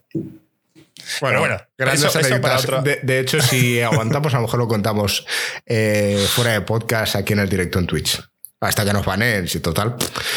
Visto lo visto, la única compañía que va a llegar a banear es Nintendo. Y es con lo que vamos a entrar ahora. Y es que el Zelda Tears of the Kingdom, que sale este viernes día 12, al parecer hay mucha gente. Quizás si nos estás escuchando, a lo mejor tú lo estás jugando en paralelo. ¿Qué os parece Qué esto? cagada, tío. Esto sí que es. En fin. Tío, ¿cómo se te puede liquear un puto juego así, tío? O sea, es que Pero no es tan sencillo. No es tan sencillo como que tío. alguien, Joaquín, cualquiera, o sea, cualquier persona que, que están enviando en cajas los juegos para que lleguen a los distintos países, tal, con que un tío que entienda, abra, coja una copia y haga su magia, tío, y lo publique, es suficiente, entiendo. Ya, pero esta gente que recibe es- estas es- copias es, eh, digamos que tiene un código ético, un código de honor y que recibes esa copia para hacer un review, para analizarlo. O No, sea, no, no, pero no hablo ni siquiera de las que envían antes para No, hacer no. reviews. Hablo Marco de se a las hablo- que envían a las tiendas. Claro, o sea, tú piensas que, que hay miles, cientos de miles de copias, millones de copias que se envían por todo el mundo. Y que alguien y la que ha robado llegar- y la ha publicado en internet.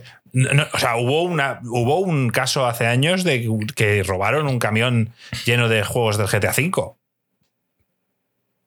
Eso es una putada, tío. Es que Esto es un canteo, tío. Yo. es- No. esto es otro motivo por lo que el juego en la nube también es parte del futuro. Es que esto te lo evitas. Y por el que el juego físico muera. Porque esto te lo ahorras. No, no, el juego no, no, no sale en físico, se acabó. Y Nintendo es muy así, ¿eh? No, no hay físico. Toma por culo. De hecho. No, eh, o que, o que el físico salga una semana después. También. Como se hacen ahora con los indies. Ahora hay muchos indies y en la Switch, la gente que juegues a la Switch lo veréis, que depende. Cuando tiene éxito, de repente sacan la versión física. Correcto, como la Hades. O el Hollow Knight. Es que es, es que es complicado, tío, pero esto es una putada. Por ejemplo, gringo, esto le pasó eh, a Hugh Jackman cuando salió la de X-Men, la de Origins. Que la primera escena estará brutal, luego el resto de la película es más mediocre, pero el pavo, no sé si os acordáis, el tío en ese momento estaba bastante tenso porque quería batir récords con esa película y tal, y salió una versión, pero es que lo peor era que era una versión antes de los efectos especiales, o sea que por lo visto era infame, pero salió una semana antes. Y un huevo de gente la vio y al final, pues tío, el tema, el que iba a ser una película de taquillazo y tal y cual, pues no lo reventó como esperaban. Y, vaya semanita lleva Nintendo porque también se ha publicado el, la película de Mario entera en Twitter, porque ahora permiten, ahora Twitter permite eh, subir vídeos muy largos y con calidad buena, y hay alguien que ha subido la película entera y la vieron millones de personas. Y ya la han cortado. ¿No lo baneo eso? Eh, no, es que creo que desde que está Elon Musk y ha cortado un montón de empleados, eh, hay cierto descontrol con el tema del copyright. Hay un mogollón de películas y un montón de contenido que no debería en Twitter. Yo, últimamente decir que no me meto en Twitter porque odio los vídeos o sea, vídeos macabros, vídeos de tiroteos, de asesinatos. O sea, no me gusta nada ver toda esa mierda, tío. Y, últimamente, como no hay filtros, me, salen en mi feed de puede interesarte putos vídeos, tío, que, siempre que veo uno le digo, no me interesan, ¿sabes? Y me siguen saliendo, tío. Dejo de meterme en Twitter. no me mola nada, tío. Eh, eh, joder, yo no entiendo. Esto es lo clásico que la inteligencia artificial te debería hacer. Sin problemas. En plan ir censurándote vídeos, esto no tal, cual, no sé qué. Y sobre todo, una inteligencia artificial, tío, que sea efectiva. Si tú pones que no te gustan vídeos violentos, que no te saquen más, tío. A, todo pues esto. A todo esto, hablando sobre el, leak del Zelda, entiendo que tanto nosotros como la gente que está en el chat y a lo mejor los que nos estéis escuchando, a lo mejor hay alguno por aquí que dice que ya lo está jugando y tal y cual. Eh, agradecemos que no dejéis spoilers tanto en el chat como en los comentarios. Eh, hay gente aquí al otro lado que quiere disfrutar de la experiencia sin que nadie se la arruine. Y nosotros no tenemos ningún interés en probar esas copias que hay por ahí legales. Compraremos el juego y lo jugaremos la semana que viene. A ver, Ringo, yo te digo una cosa. Yo te digo una cosa. A mí, que ya tengo el juego reservado, que lo voy a pagar de todas formas, me da por el culo que haya gente que lo vaya a jugar dos semanas antes que yo. Me jode. ¿Y qué puede hacer Nintendo?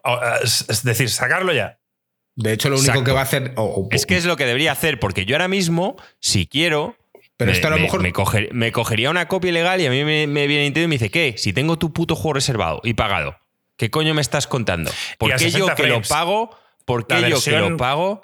La versión pirata, Joaquín, es a 60 frames, quiero decir es mejor que la que va a salir en, consola. Es que eso ya encima me toca los. Es que a mí esto es lo único que me toca los huevos, tío.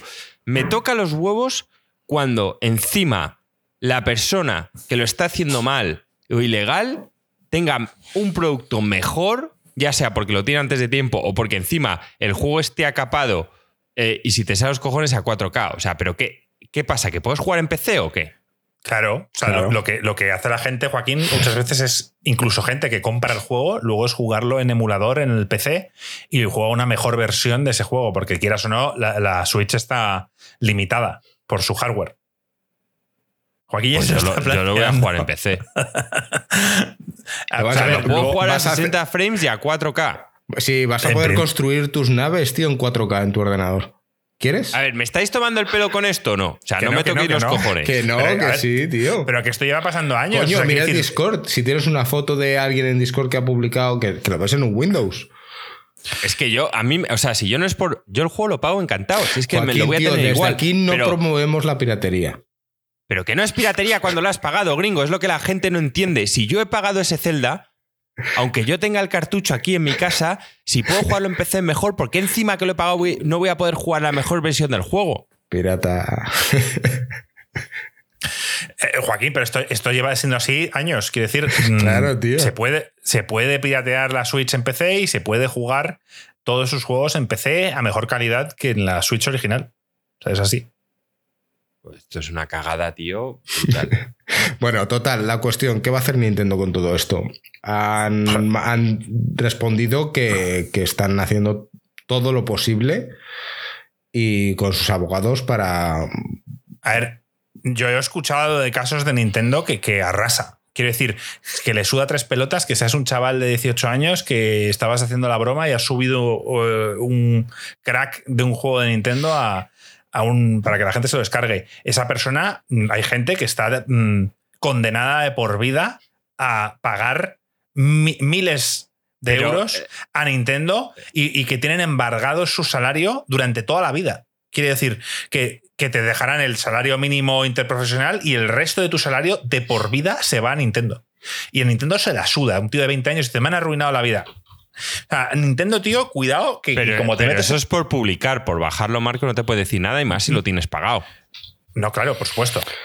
Tú, Porque tú- que tienes ver- en tu derecho. Bueno, Hay Hay mucha que gente que- hasta, que- hasta, qué, hasta qué punto una cosa es distribuir, pero que tú te bajes una copia ilegal de un juego que tú tienes en tu casa pagado. Bueno, yo creo hay que, que, ver si a ti te yo pueden creo que demandar se- o no. Seguramente lo que pasaría es que, vale, ok, quizás tienes razón, pero tienes que demostrarlo ante un juez primero.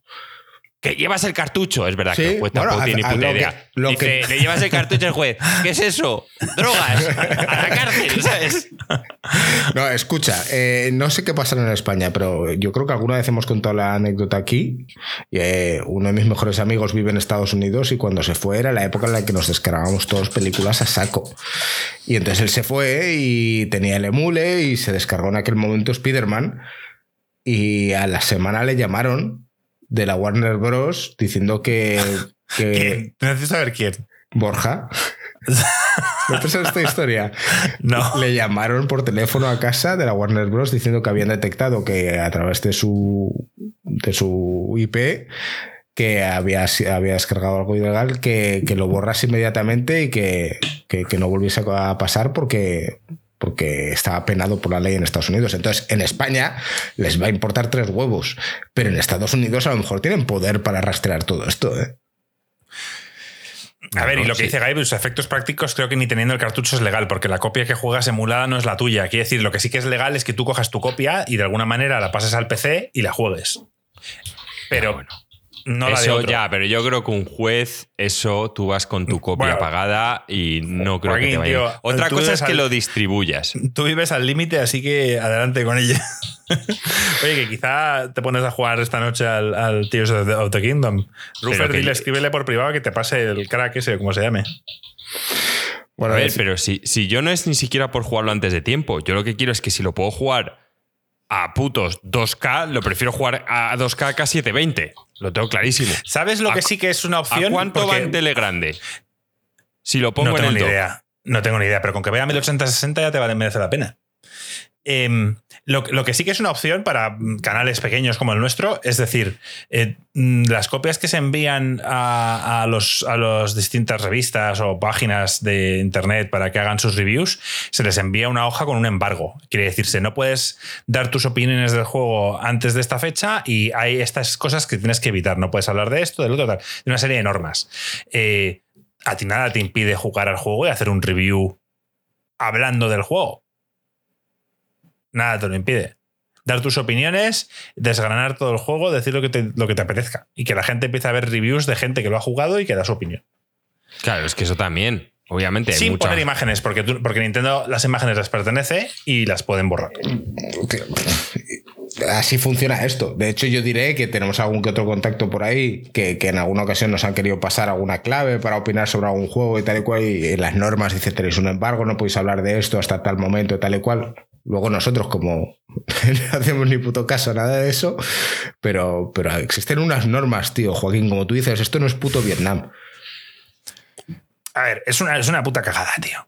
Y al final, yo creo, Joaquín, que, que no pueden adelantar el lanzamiento. O sea, posiblemente eh, las copias no hayan llegado a, a las tiendas, quiere decirse. O sea, que, que ya lo tengan todo planificado. Gringo, tú has currado también en esto de logística y sabes perfectamente. Tiene que estar ahí.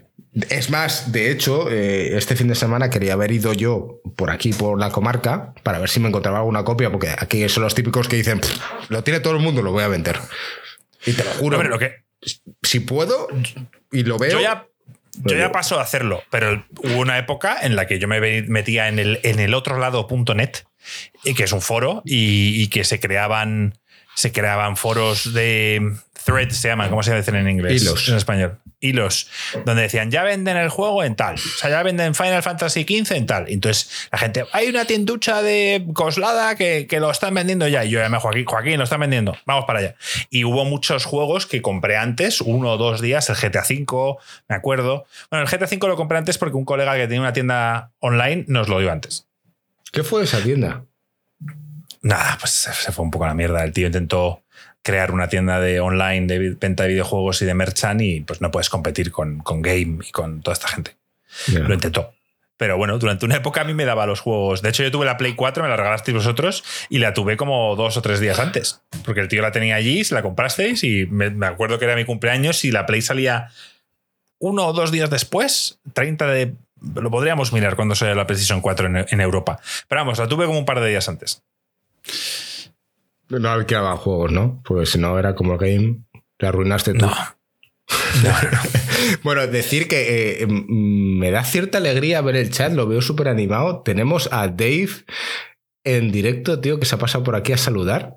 dice, oye, que sepáis que soy Dave del comentario tal. Y digo, que ha venido por aquí. Y digo, yo, joder, digo, qué alegría verte por aquí. Digo, pensábamos que no volverías.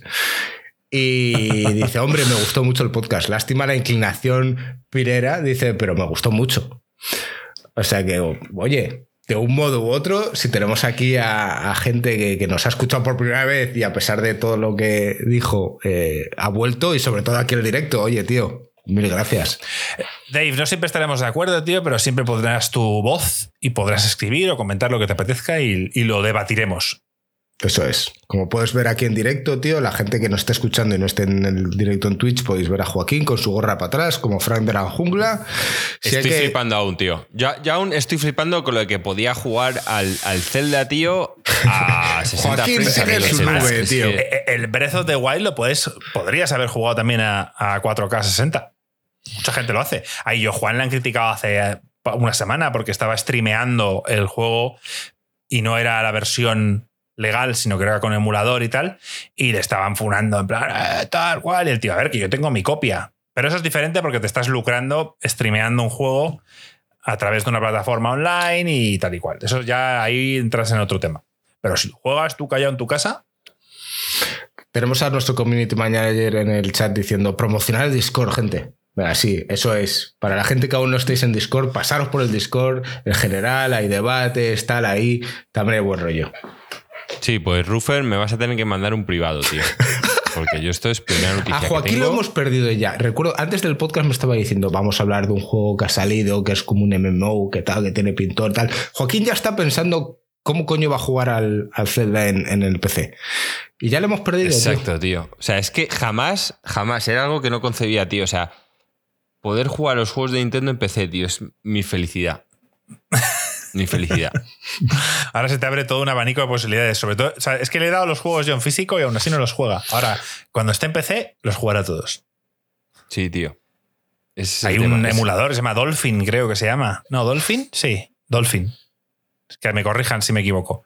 Y ahí la gente juega todo. De hecho, la versión, mucha gente le pareció infame que cuando sacó Nintendo la, la versión de aniversario con los tres Marios en 3D, o sea, el Mario 64, el Mario Galaxy y el de medias, el Mario Sunshine, sacó los tres. La versión del Mario 64 era mucho peor que la que la gente podía jugar en emulador en el Dolphin este. Muchísimo peor. Te han corregido ya en el chat, que menos mal que tenemos gente sabia aquí. Dolphin, es, de... GameCube y Wii, eso es. Sí, y me gusta mucho el comentario de Ángel, que podría ser título de podcast perfectamente. ¿Cuál, cuál es? Con la piratería, Joaquín vuelve a ser Nintendo fanboy. Que, no oh, es pues piratería si has comprado. Si no has comprado, si has comprado el juego, tío. no lo voy a apuntar. Puede que sea este el título. Pues, y además, Ángel incluso, es gran creador de nombres de podcast, ¿eh? Pues bueno, venga, pon, el tráiler este, Marco. Gringo, pon el trailer este que os he dicho, que a mí me parece que es un vende humo que ¿Dónde, ¿Dónde lo has colgado? Ha, puesto por ahí. Está en el 2. Vamos a hablar. Yo lo he visto antes, pero tú no. Es que quiero que lo veas y opines, porque es un juego coreano. Os, voy a hablar un poquito de él, ¿vale? De la, de la Corea buena o de la mala? Un poquito es nada. De Corea del Grey, Hill Incident. No. El Chrono Odyssey. Es que, es que estaba viendo unos aliens, no sé, una cosa muy rara, tío. ese, ¿Qué ese coño ha sido, ese es bastante gracioso. Ese vídeo también, la verdad Ese es lo que pones después. es para, para ¿Qué comentarlo. es? pero No lo veo, no lo veo, es- joder, tío, en el puto doc. Ahora El- te lo- el- ah, en el doc. Eh, Espera. eh, espera. justo encima, Chrono Odyssey, el nuevo juego Espera de Joaquín, no surcoreano. abierto, no surcoreano. abierto el doc. Ah, te lo mando por. Discord si queréis.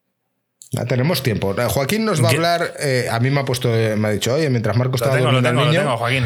em, vamos, a, vamos a hablar sobre este juego. Aprovecho mientras pones el vídeo. Saludamos en el chat a David Ivane. Un saludo, chavales. Os escucho siempre en podcast y es el primer día que os pillo en directo. Seguir así. Un abrazo, máquinas. Mil gracias por seguirnos. Por pasarte a comentar y te mandamos un saludo muy fuerte. Eh, Rufer Joaquín dice que ya tienes todo en tu mensaje directo. Joaquín esta Gracias, noche se va a dormir Es- Esta noche no, pero mañana ya tengo. Y por cierto, gringo, ya somos 410. ¿Te acuerdas hace un par de meses que decíamos, somos cuatro, a ver si llegamos a 400? Ya somos 410, tío. La gente, poco a poco, eh, en esta semana nos han seguido tres en Twitch, tío. Poco a poco, tío. Hay que seguir, tío, diciendo que la gente venga aquí a charlar en directo, a seguirnos y tal. Es la única manera. Sí, por cierto, el viernes que viene, aunque ya muchos lo tendrán visto, eh, en principio voy a streamear el inicio del Zelda. Vale, pues pon, pon, da- dale a play, Marco. Este os, os voy a comentar un poco. Eh, está- Pero, para- eh, pero cuenta también un poco que se ve para la gente que está al otro lado escuchando, o si no, si no te lo quieres perder, tienes que pasaros por aquí el próximo miércoles. No, a ver, es, es, es un tráiler de un juego ¿Cómo que se se, llama Chrono Odyssey, ¿vale? En el que al principio me puse a ver el tráiler sin tener ni puta idea de, de qué iba el juego. El tráiler pinta bien, al principio parece que es un single player con unos gráficos impresionantes y según va avanzando de repente empieza a ver como que algunas partes veo que hay varios jugadores y digo, coño, esto no podrá ser... Bueno, me lo está- me empiezo a imaginar como cooperativo. Y luego ya veo una escena en la que hay muchísimos jugadores y digo, no me creo que esto sea un MMO, porque es que los gráficos son impresionantes del trailer. Este me parece el típico vendehumos que te ponen unos trailers y unos gráficos que luego el día cuando salga el juego no va a ser ni la mitad de la mitad. Entonces, bueno, que me parece un vendehumo total. Los escenarios y los gráficos impresionantes y no me los creo. Luego salen escenas de gameplay Y tétrico, Joaquín, que es lo que te gusta a ti. Sí, sí, Ay, bien tétrico. El combate pinta bien. Es que de, de- verdad que, que mola bastante. Lo único es que no, no me lo creo, tío. Muy Dark Souls. Me parece ¿eh? que es una tomadura de pelo. O sea, me parece que estos han contratado a unos tíos, venga. Pero eso es como el juego Joaquín chino que, que vimos hace un tiempo. Que, que tenía unos gráficos espectaculares y tal, y, y que no sé si aún no ha salido. Estoy un poco perdido con ese juego. No sé, No, este, no, mira, tampoco lo veo, mira, tampoco lo mira veo tan espectacular. No, hay, no hay veo- partes en las que parece muy de incluso de la generación anterior, pero hay otras como esta que tienen mucha mejor pinta. Dice. Mm, Yo decirte que no veo nada especial. O sea, que oye, que, que no digo que sea mal juego, pero que, que no veo así algo que me llame la atención, Joaquín. Dice Para Dave un MMO. que, que esto va a salir en Esto Play 5. single player estoy contigo, de acuerdo. Venga, Marco, single player te puedo comprar que no veas nada especial, aunque a mí de verdad que la escenografía me impresiona Míralo. bastante. Pero que me dices que esto es un MMO, no, no me lo creo. O sea, los MMOs Pero- siempre se basan en gráficos pobres para que los No, pueda tirar acuérdate el hace mundo. años cuando estaba el WoW había un juego que se llama Rift o ahora no me acuerdo del nombre, pero que todos vimos y que decíamos, joder, mira qué gráficos espectacular tal cual y luego pff, salió y, y tampoco Y no fue tendría nada del esos otro mundo. Sí, sí tenía buenos gráficos comparados con todos los MMOs, tenía unos graficazos. No se llama Rift, ¿cómo se llama ese puto juego? Se me ha olvidado. Aquí es en la escena que se ve ahora, que ves una pelea contra un dragón y ves a como a 60 personas, es cuando digo, tío, esto es un MMO. Y me metí a la página y efectivamente es un MMO de Corea del Sur. Y, y bueno, es que tenéis que ver el dragón, el tamaño que tiene, la batalla que está haciendo, que habrán ahí unas 50 personas luchando en plan Mon- Monster Hunter o algo así, me imagino. Luego encima hay mecánicas de parar el tiempo, tal.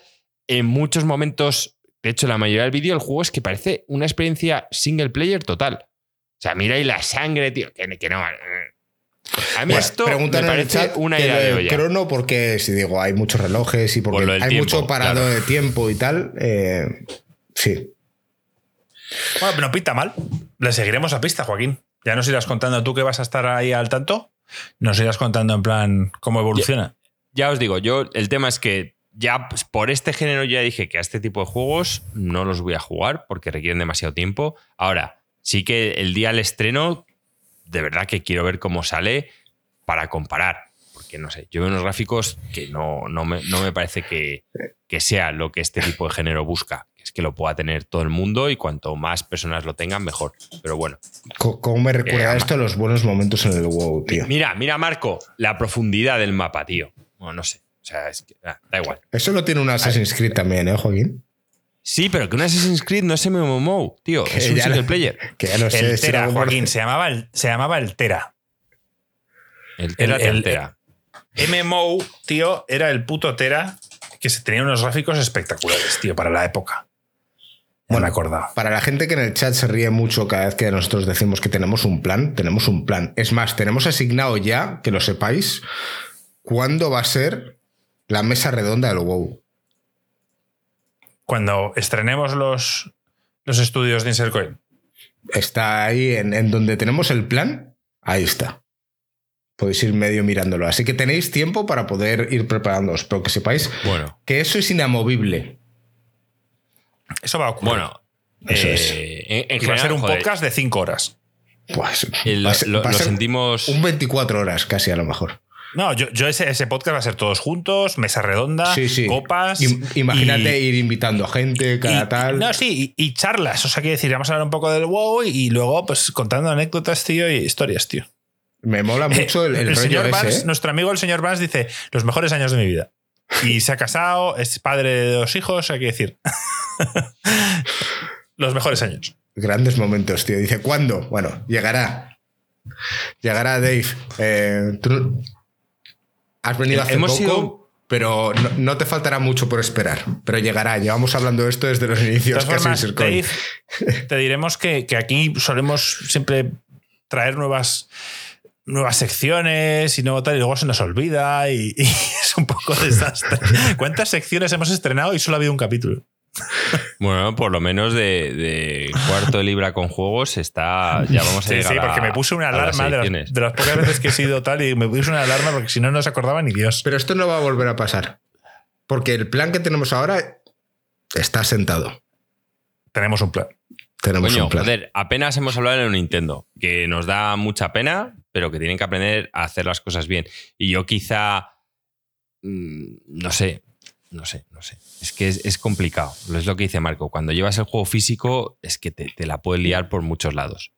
No sé muy bien cómo... cómo ¿Creéis que. Nintendo va a no dar ninguna otra copia? Joaquín me acordó de la huelga de, de transportistas y el Metal Gear 4. Jo, esa escena fue. Yo es que hay cosas, tío, que con Marco me, me río. Eso fue increíble. ¿eh? Cuando fue hace años salió el Metal Gear, Marco lo Salía. compró. Salía, sí, Marco lo compró físico porque en esa época creo que además lo de digital ni siquiera era una opción. Y, y justo llegó en España una puta huelga de transportistas, tío. Y Marco en plan. Y duró "No me una semana. creer, que- duró una que- semana. Que, que se plantaron en la, en la M30 y en, en la nacional, en las nacionales se plantaron allí cinco días, que no podías ni salir de Madrid ni ir a ningún lado. O sea, se plantaron ahí.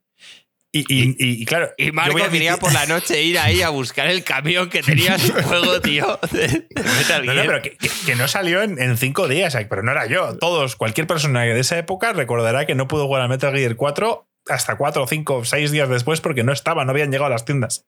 Oh, qué risas, tío. ¿Cómo me podía reír? yo iba, iba todos los días a la- al game y al FNAC. y al- Oye, ¿te- ¿os ha llegado ya? No, la huelga de transportistas. Me cago en su puta madre. Aún no te perseguían en el game.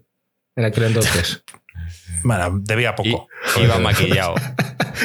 Iba con bigote y, Y, gorro. y es que me, me corté justo el pelo el, el otro día, el martes. Y es que ya cada vez que voy a la peluquería, tío, es, el peluquero se debe pensar que me falta un hervor o algo, porque hay en un momento que mientras me corta el pelo me empieza a partir el culo la risa. Y es que ¿Tú me, me- me viene a la me- Sí, tío, porque me, me viene a la cabeza la escena de Marco cuando le hace el tío el degradado. Esta vez fue porque se giró y al lado había un tío haciéndole un degradado.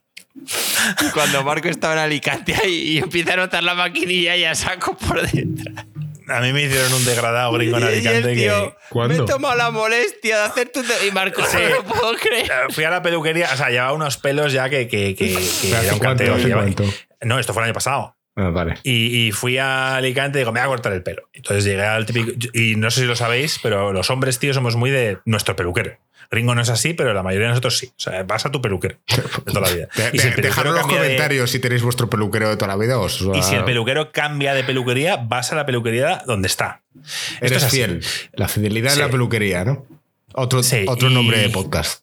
Y fui al- a un peluquero random aquí, eh, bueno, en Alicante, y nada, le dije al tío, ah, corte normal, tal, un poquito por aquí, al 3 por, por, por atrás y por los lados. tal. Vale, vale. Y el tío veo que pasa la maquinilla y digo, no sé, no cortará bien. Y el pavo me dice, te me he tomado la molestia de hacerte un, un degradado. Algo más Casi moderno. se me cae que te veo un poco la antiguo. polla al suelo. Sí, sí, sí. Lo bueno es que era verano, estaba en Alicante y daba un poco igual, ¿sabes? Pero, y a mí me crece el pelo rápido. Pero fue un poco drama, sí. Pues ahora, cada vez que voy a cortar el pelo, tío, y encima yo voy a típica barbería que casi siempre hay alguien haciendo un degradado al de al lado, es que me empieza a partir el culo de la risa. Un día Y yo creo que, que- se va. Es y los que se rapan, piensa que Joaquín, me falta un hervor. al tío. cero hasta, hasta llegar aquí arriba y luego tienen melena. Eh, no sé, bueno, son, son estilos. Aquí cada cual. Yo también admito que, que de joven me gustaban cosas bastante horteras. Joaquín de joven era un personaje del Final Fantasy. Sí, Le llegaba el pelo Y hasta el está. culo. Sí, sí, sí. Tenemos fotos por ahí, yo creo que han rolado por Discord. Eh, Joaquín, dile la próxima vez que vayas al peluquero, dile que eres podcaster y que nos siga. Sí. Sí. Eso ya, ya se lo dije al, de- al del game, al de la tienda game, que siempre que voy me dice. Otra "¿Qué que me hiciste juego, cuando tal, fui a cual?". recoger los trajes de la los trajes de la boda de gringo. No, dice Joaquín, dice Joaquín, he, he abierto, como íbamos varios a alquilar el traje, dice Joaquín, eh, he dejado una cuenta, Esto he no dejado una cuenta, he dejado una cuenta abierta y si somos cinco nos hacen descuento. Entonces dice Joaquín, tú di que vas de Insert Coin Games. Entonces llego, al sitio, se lo digo y el pavo, no conocemos nada de eso. Esto no lo sabía.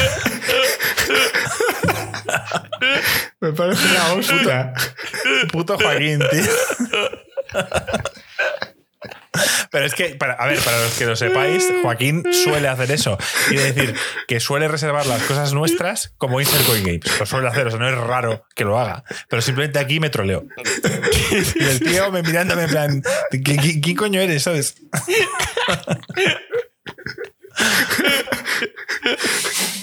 Esto no lo sabía, tío. Qué grande.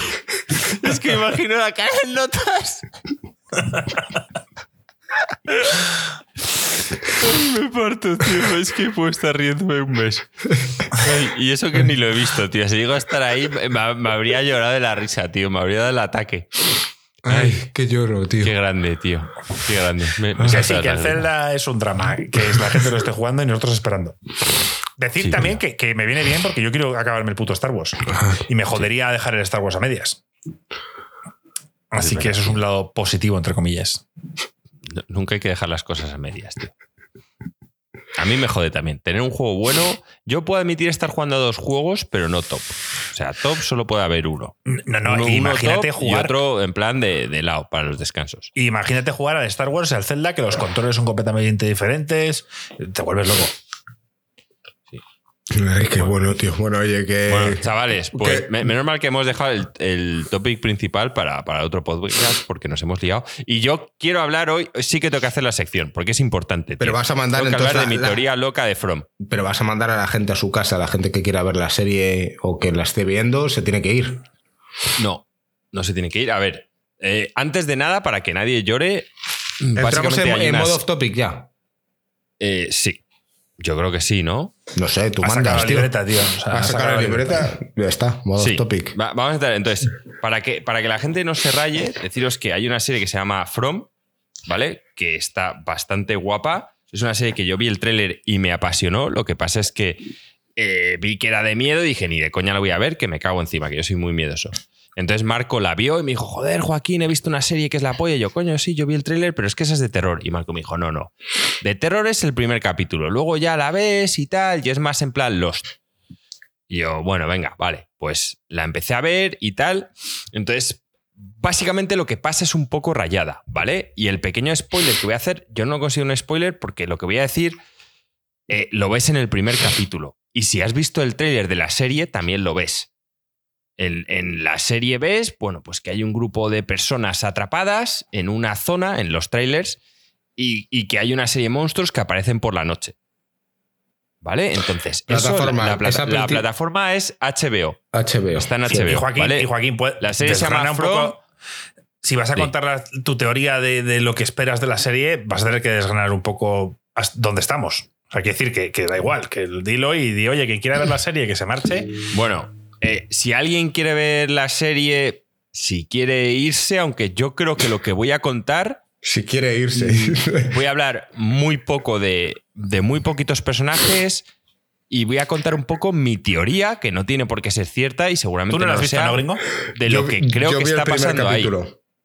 Y básicamente, Está bien, pero bueno, se juntaron varias cosas y lo, lo dejé. Lo continuaré. Ahora estoy con Severance. Ah, vale. Venga, pues Joaquín, dale. entonces ya os digo, yo sinceramente me parece que con esto no estoy haciendo grandes spoilers. Voy a hablar de tres personajes que Ah. aparecen y de unos monstruos que aparecen en el primer capítulo y que salían en los trailers Vale, que vale. anunciaban la serie. o sea, Cuidadín con lo que, no dices del porque vemos mundo. gente en el chat diciendo, no, eh, yo la estoy viendo, tal. O sea, Sí, vale, pero es que no, no voy a contar. bueno, si no, ya sabéis. O sea, nada- Joaquín es así. Oye, si no, oye, pues mira, eh, saliros, ya hemos hecho todo el tráiler y esto van a ser nada, die- 10 minutillos. Luego nos quedaremos aquí un ratito hablando con, con la gente, ¿vale? Pero yo creo que no voy a contar nada del otro mundo.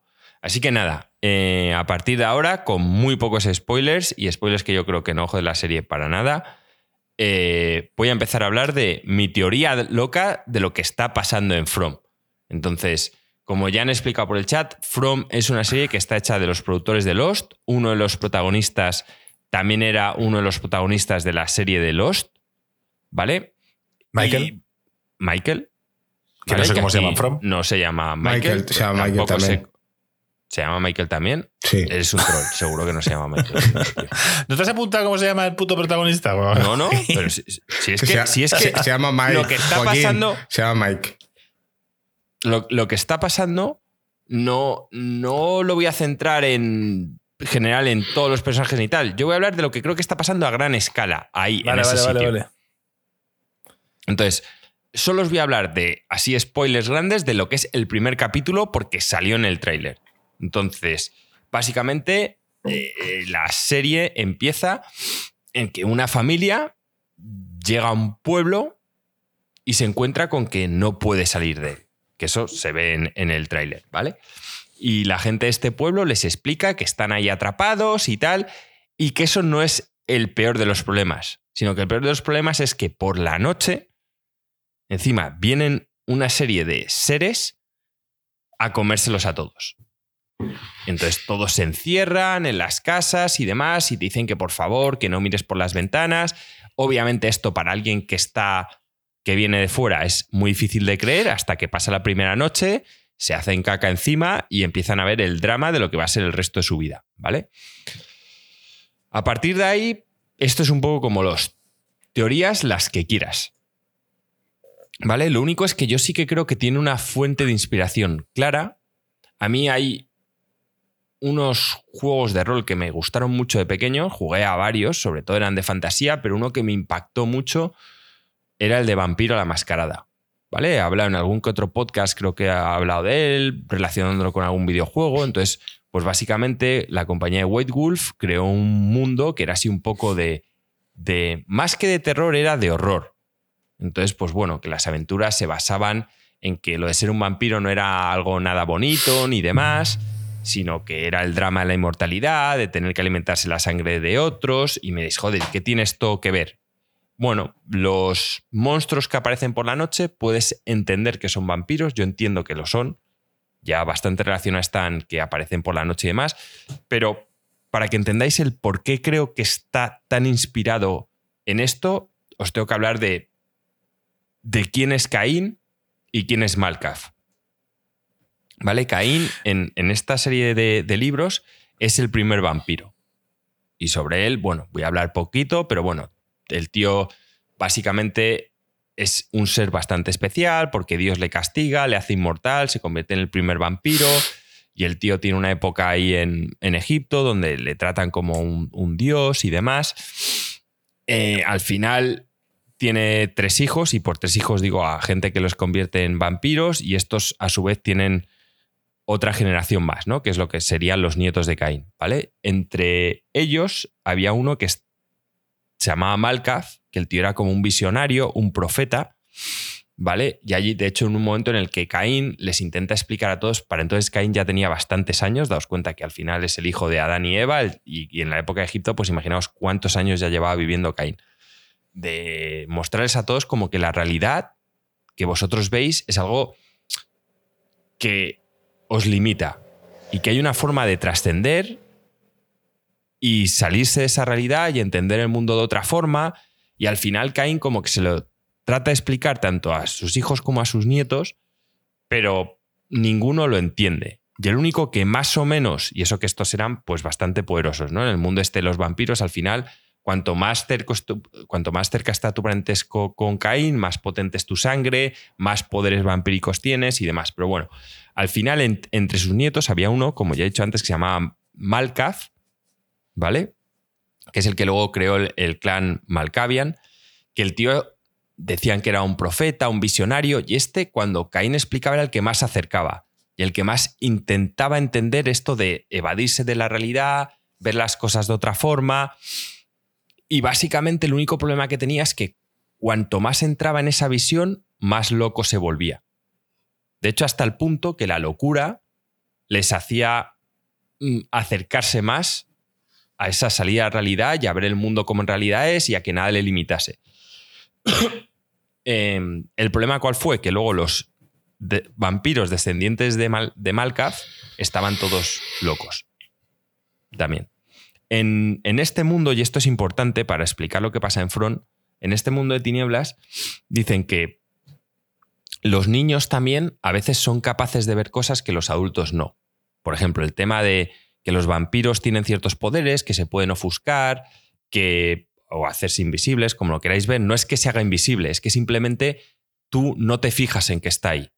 Pero que a veces a los niños, que a lo mejor son más inocentes y aún no han crecido lo suficiente para que la realidad que a todos nos ata, a ellos aún no, pueden ver ese tipo de cosas, como sería también un poco en la película del, de Keanu Reeves, ¿cómo se llama? La del Constantine. Que el tío le ve es que va viendo a todos los demonios, a los espíritus, a tal, cuando nadie los ve. Sí, o como en el pues sexto sentido.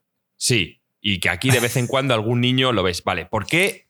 Primera, punto importante, yo creo que lo que está pasando en From es que realmente Malkath está ahí dormido. Lo que pasa con los vampiros en, este mundo cuando ya son muy viejos es que hay en un momento que les entra ya mucho sueño, son un poco como los dragones, se ponen a dormir y básicamente cada muchos años se despiertan y se dedican literalmente a zamparse incluso otros vampiros, porque dicen también que cuando eres muy viejo ya incluso la sangre de los humanos no te vale. Entonces a tus hijos, que les has dejado que se alimenten de humanos, luego tú te alimentas de ellos y te los cargas. Entonces yo creo que el tío este, en From, básicamente él, todo esto está pasando porque Malkaf está ahí dormido. Pero Malkaf, Malkaf. O sea, sí, sí, el vampiro. O sea, creo que realmente, si alguna vez muestran por qué está pasando todo lo de From, es porque este vampiro está aquí durmiendo. Ahora, más cosas que llevan a, mi teoría. Hay tres personajes en la serie, ¿vale? Que pueden ver más que los demás. Uno es. Eso es medio spoiler, ¿no? Sí, pero no voy, a hablar apenas de ellos. Víctor, y es porque es un personaje que luego te enteras que lleva ahí, y esto se ve, bueno, pues que de niño empezó a ver las cosas. Luego, un niño que entra, también ves que ve cosas que no ven los demás. Y lo último, hay un personaje que es también, sin ser un niño, ve cosas que los demás no. De hecho, ven una serie de imágenes que para mí una se puede interpretar como una M de Malkaf, pero bueno, que eso ya son también más teorías mías. Y de repente, justo es el que más se parece a Malkaf. El tío es un visionario, En, en la realidad el tío es el típico que ha creado una empresa, que no se conforma con tal, que encima le da las drogas y está un poco no loco, pero que sí, que mezcla drogas, su visión, y el tío ve cosas que no ven los demás. Junto con que los niños también ven cosas que no ven los demás. Entonces, aquí yo creo que es al revés. La gente no está atrapada en la realidad de todos nosotros, sino que está atrapada en esta realidad que ha creado Malkaf y es el refugio que le está usando para dormir, en el que básicamente tiene una serie de vampiros que se alimentan de humanos que van entrando aquí. Entonces, yo aquí mi teoría no entiendo muy bien si esto va porque, dos puntos, o Malkaf, que es un vampiro que en el fondo lo que quiere es transmitir la locura para, con la locura, poder evadirnos de la realidad como Caín intentó desañar y poder ver el mundo como en realidad es, o, y esto lo conseguiría porque los humanos que entran, y en esta serie claramente ves que se van volviendo locos. Y es normal, o sea, tú vives en ese entorno y te vas volviendo como una puta cabra. Y según te vas volviendo loco, en el fondo puede que vayas viendo más cosas, puede que te esté enseñando el camino para poder salir de ahí. La otra teoría es simplemente que Malcaf está ahí, que la gente está, se va quedando atrapada en sus redes de realidad que el tío va poniendo ahí porque es el puto amo y para que se alimenten sus vampiros y el día de mañana cuando él se despierte alimentarse los vampiros y demás. Con lo único ya también que voy a decir, eh, la serie tiene como unas pequeñas runas que la gente, porque la gente me diría, bueno, vale, Joaquín, ¿y lo de las runas qué coño pintan? ¿Por qué coño hay unas runas que si tú pones en un sitio los vampiros no entran? Yo creo que básicamente estas runas las usaba el propio Malkaf para que sus propios vampiros que tienen ahí no entraran en ciertas zonas. Para empezar, incluso en la zona en la que él está durmiendo, ¿sabes? Primero también para protegerse a él y que nadie se lo vaya a comer. Entonces, porque es cierto que los vampiros, cuando han bebido sangre varias veces de otro, están un poco subyugados a ciertas reglas que pueden poner. Entonces, sí, sí, sí, sé que esto es mucha paranoia, pero de verdad que cuadra muchísimo el personaje este que es un visionario como Malkaf que ve las cosas, el que el niño esté viendo las cosas y luego hay un niño también que aparece en la serie que me preguntaréis, ¿y ese que pinta? Para mí ese es un espíritu que básicamente lo puedes ver de dos formas, o es un espíritu que lo que quiere es venganza o es un espíritu que lo que quiere es ayudar a los demás. Y la tía y la tía de la primera temporada que recibe mensajes de esa, tía, de que esa tía lo que creo es que de verdad hay un espíritu vengativo, que es que también sale en, el mundo este vampiro mascarada. Aparte de los vampiros hay más cosas, hay, temas como espíritus y demás, y a veces cuando has, has vivido ciertas situaciones límites y tal, te puedes quedar, en, vez de avanzar, te quedas en la tierra como atrapado. Y estos son los típicos espíritus, Marco, que te digo que la gente normal no ve, ni los vampiros ven. Que a lo mejor ve Malkaf, a lo mejor ve el niño, ¿sabes? O tal, ve gente como que se ha salido de la realidad. Entonces, yo creo que el, espíritu que tiene la tía es un espíritu vengativo, que se ha quedado traumado. Y el, y el otro espíritu este que ven los, el niño y Víctor, de verdad creo que es un espíritu que les quiere ayudar a salir o que quizá se quiera quiera guiarlos hasta donde está hasta donde está Malkaf para que lo puedan matar y puedan escapar o enseñarles una salida. Eh, esta es así un poco mi teoría a gran escala. No tengo claro si Malkaf lo que quiere es que la gente a través de la locura pueda escapar de ahí o simplemente que estén atrapados hasta que sus hijos se los puedan ir comiendo y él el día de mañana cuando se despierte alimentarse los, de los vampiros que hay por ahí. ¿Tú qué opinas de la teoría, Marco? A ver, según cuenta él todo así, eh, puede tener sentido, pero, pero es una fumada donde él está sacándose todo esto de la nada, quiere decirse. Que ni siquiera se ha dicho todavía que los seres que habitan en el pueblo sean vampiros.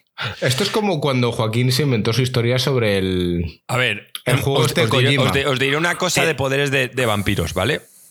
Cuando ves que luchan cuerpo a cuerpo, que le salen garras, lo de las garras es un tema que tienen los vampiros.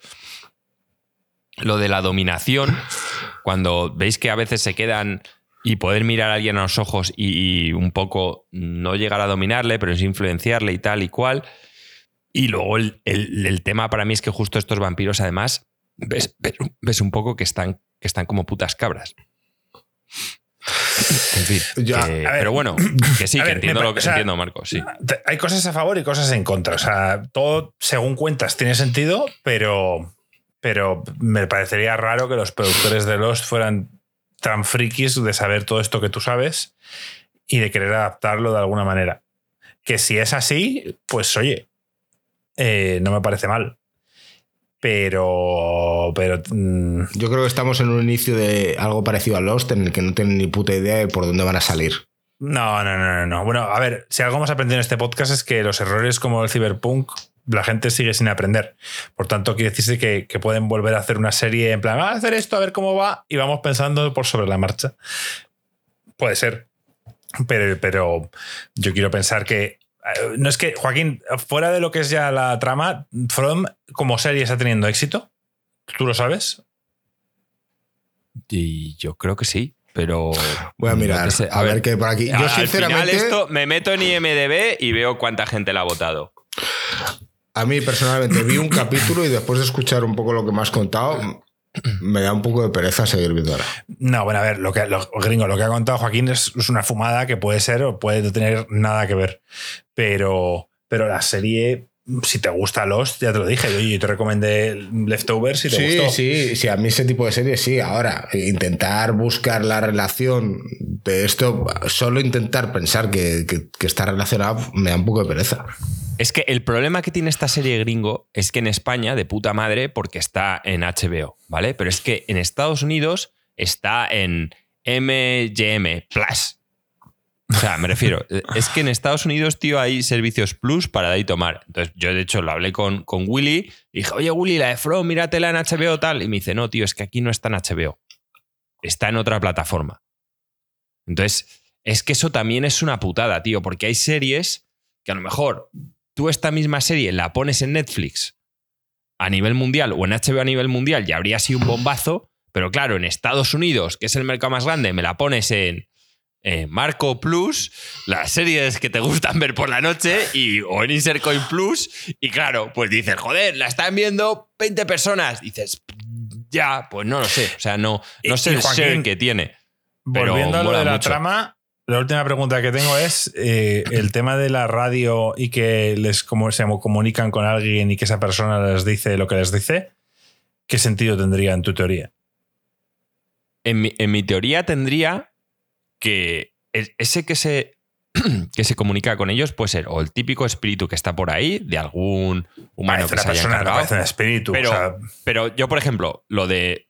O uno de los, de los vampiros, que ya veríamos más adelante, que realmente está más cercano a lo que es Malkaf, que tiene más control y que realmente mientras Malkaf duerme, el tío está un poco controlando a los demás. No son Y como luego, los demás, que casi no hacen no nada. hemos hablado y por de ejemplo, lo, lo del tema de la electricidad, bueno, es que esto ya son spoilers, esto no lo quiero hablar, pero lo, lo que ves de cosas que físicamente no tienen sentido, ahí es donde te digo que es que no están en la realidad que tú y yo vemos, sino que se han quedado encerrados en la realidad y en la locura de, de Malkaf.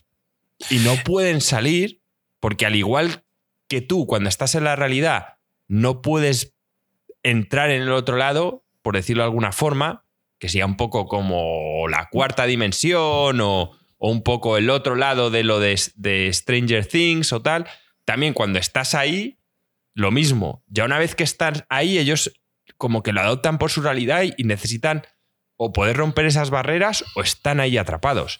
O sea, y- y real. por último, Joaquín, sí. A nivel de ya de derechos, ¿por qué sacarían una serie de Vampiro la Mascarada, pero enmascarado, nunca mejor dicho, dentro de una serie que no tiene nada que ver, llamada From, perdiendo así a toda la audiencia potencial de frikis que estarían dispuestos a ver una serie sobre Vampiro la Mascarada? Es, No, es me- que, es que yo creo que a lo mejor no se han querido meter ni en el tema de derechos. O sea, yo creo que a lo mejor esto es un tío. Sí, que van a cambiar los en- nombres. Que en su época eh, le gustaba, lo mejor de joven, como los de CD Projekt, que les encantó Cyberpunk cuando jugaron. Lo que pasa es que ellos han decidido hacerlo tal cual. Pero, eh, por ejemplo, el, el World of Warcraft, el WoW, atándolo con lo que hemos hablado antes, era un juego que inicialmente iba a ser el Warhammer. ¿Y qué pasa? Hablaron con los del Warhammer, se pusieron tontos con el tema de los derechos y dijeron, pues a tomar por culo. Pero tú ves el WoW y toda la inspiración, yo no te digo que al 100% vaya a ser Malcaf, vaya a ser tal. Ahora, que creo que es el tío que está escribiendo el guion principal, el guionista principal, la idea pudo surgir de aquí. Pues eh, yo veo muchas cosas en común. Joaquín, No sé, hablamos, mucha coincidencia. hablamos sobre si te está teniendo impacto o no la serie. Eh, dime dos o tres series con las que compararías eh, que está teniendo impacto y te puedo decir si al menos en las valoraciones o opiniones están equiparadas. No, es que yo, por ejemplo, veo que tiene 29.000, que me parece poco, tío. Leftovers tiene poco. 104.000. Bueno, ¿ves? Pues ahora ya no me parece tan poco. O sea, No, si Leftovers... Leftovers, yo no sé si si fue una serie que triunfó Sí, o una tío. serie un poco de nicho. Le- Pero Leftover tiene mucha fama. Y que esta serie en la primera temporada tenga 30.000, oye, Severance, es- 150.000. ¿ves? Pues ya está 30.000, pues me parece que tiene relevancia. A ver, Severance ha sido la, la puta bomba. Ha sido todo el mundo está hablando de ella y la putada es que estaba en Apple Plus, pero es que incluso Apple tiene mucha más relevancia en Estados Unidos que, que el MGM Plus, este, tío. MGM, tío, es una gran productora de cine. Dice Dave. Qué buena serie Leftovers. Es que es buenísima, Joaquín, tío. Que sí, que sí, que yo, yo- yo no digo que no. No la viste Yo al final. Dije que no es para mí. No, me vio vi, que se me trataba vi- de- me vi cuatro capítulos ya. o cinco, tío. Bueno, hablando de temas de religiosos, manda cojones, Joaquín, que no estés a favor de Leftovers y recomendases la peli de Man on Earth. Pero, tío, es que justo esa peli es justo antirreligión. No me jodas. Si mira la religiosa de ahí, que, que casi le No lo he ahí visto, no he visto, no he No, visto. no voy Vale, a hablar pues- más, pero que si quien la haya visto, eh, Dave, lo mencionamos. Pero, bueno, lo hizo- ¿te, te gustó la peli? Sí, pero no me esperaba que fuese por ahí, de Man on Earth, of Earth, sí, algo así. Y, ¿y Joaquín, habéis visto el, sí. el, el tráiler de Black Mirror temporada 6 que sale en junio? No. No. ¿Por? No, no. Actorazos. ¿eh? La- Actorazos por todos lados. A ver, tengo muchas ganas. Mi Black Mirror, la verdad es que me encanta y sobre todo es que es la típica serie que como cada capítulo es individual, a lo mejor ves uno que te jode, me da, o sea, que no me te da mucho encanta, miedo, pero tío. Porque esa última temporada fue bastante floja o irregular. A mí me gustó. Y ya, pero que fueron tres capítulos. Bueno, Eh, a ver, mm, gringo, también te digo una cosa, si no hay material bueno para hacer más, tío, si un año tienes material para hacer un capítulo, pues haz uno, si otro año tienes para hacer cinco, haz cinco. Pero, tío, Ya, pero de de, calidad. de esos tres. A mí me daba la sensación de que estaban quedando sin ideas. Creo que además uno de los guionistas se fue. O sea, hubo cierta Os controversia decir- y decían que no iba a continuar. Por eso me sorprende. Os voy a decir un poco los actores que, eh, que he podido ver. Está Aaron Paul, que es de Breaking Bad. Jesse, ¿no? Está Josh Harnett, Joaquín. Está Salma Hayek. Y luego mm, caras reconocidas que no me sé los nombres, que aquí pone Kate Mara de House of Cards y Dani Ramírez de Top Gun Maverick. No me sé, o sea, les pongo cara, pero no me sé sus nombres como actores, no tienen tanta relevancia como los que os he dicho. Pero vamos, que tiene pinta. Cuando sale en junio. En junio, ¿sale ya? Qué grande. ¿Cuán- Y no sabemos cuántos, ¿no? No, te- no lo sabemos. San Junípero fue la última. Sí. ¿Cuál? No lo sé, que. Oye, San Junipero, no. Ah, Por- no, porque además esta era... Ah, no, aquí sí que se veían en orden los capítulos, ¿no? ¿O no? Sí. No, pues verlos como quieras. Es- no, pero es que hay algunas de Netflix que directamente a cada hay a personas que los ponían en diferente orden. La de Love and Robots, esa me suena que el orden no era el mismo en todo el mundo. Y, y no sé si en esta también. No, No en esta no. La última dice Dave que fuera de Bandersnatch, pero eso fue un episodio suelto, no, no fue parte de una temporada, entiendo yo. No, Bueno, sí, quizá de la era quinta. una peli, era una peli sola, donde Sí, podías yo, elegir. yo eso, yo eso no lo considero Black Mirror directamente. Era un Ah, experimento. pa- pa- para mí fue un tema aparte, lo puedes llamar un spin-off o como el Sekiro, pero no me pareció el Como core que de como lo el que Sekiro. es. O sea, el Sekiro es un puto juego de Souls, Joaquín. No, no estoy nada de acuerdo con eso. Pero a mí me parece un Souls. Pero no es exactamente, o sea, yo lo considero un primo. y tampoco no es es- Bloodborne. Todos los demás, sí, a Bloodborne le veo más que al, que al Sekiro. Eh, Black Mirror, el último capítulo fue Rachel, Jack and Ashley 2, que era la de. La del el robot, este pequeño. Hay una en el, museo, que la tía había llegado como a un museo perdido en mitad de- del desierto. Ese me flipó también, ¿no? era de la última es el último de la Sí. cuarta, creo. Ese ves que todo, lo, que todo lo que sale es en el mismo universo. Sí. Tengo ganas de ver la serie otra vez, ponerme desde el principio y verme Pues todos en plan. Ahí vas a ver detalles porque hay canciones, te van dando pistas, pues todo lo Está que pasa en el barco, Sí. uno en de, teoría de- está todo unido. uno de los videojuegos no me gustó nada, el de los videojuegos de realidad virtual. creo Ese que es era. el primero. Ah, es el malísimo, tío. El que además te meten ahí Sí. una- un- te meten el tema de realidad virtual, de repente que se empiezan a liar, ¿tú qué cojones es esto? No Sí. sé, tío. Es que no sé, me parecía que estaban tocando dos temas diferentes para algo que tenía mucho potencial, que era lo de la realidad virtual y lo meten con, con el tema de bah, no sé, tío. Yo es que no A mí el que me Claro. quedó marcado, yo también porque soy muy nostálgico, es el tema de San Junípero. Ese me, me- me dejó súper, súper quemado. O sea, me dio Eh, eh, muchísima pena y a es la vez como tío. esperanza de decir, ojalá, ojalá hubiera esa tecnología, ¿sabes? Tal cual. Pero Hay varios capítulos muy buenos de Black Mirror. Ah, yo tengo ganas. A ver, eh, recomienda por aquí en el chat Succession. Yo no la he visto en HBO Max. todo el mundo dice que es muy buena. Yo me da pereza empezarla, pero algún día la veré. Igual A mí, que a- a mí me flipa y justo yo lo único que no estoy de acuerdo es que a mí esta temporada no me está gustando nada. La cuarta no... O sea, esta me, me alegro que lo empiecen a terminar porque es que no me parece nada creíble. Succession me, me encanta que el principio es todo temas del padre con tal cual y aquí de- no sé, es que me parece no, no quiero soltar porque aquí sí que sí a soltar spoilers, pero ¿White yo no me Lotus habéis visto? No, pero no White de Lotus ella. sí, pero no, no me ha gustado. Me he visto dos o tres capítulos y no. No. ¿Vais a ver la temporada 3 de The Witcher? Sí, claro que la voy a ver. Yo estoy pensándomelo, tío. Es Yo que no lo saber, sé, que, ¿eh? saber que no voy a ver a más a, a Geralt, tío.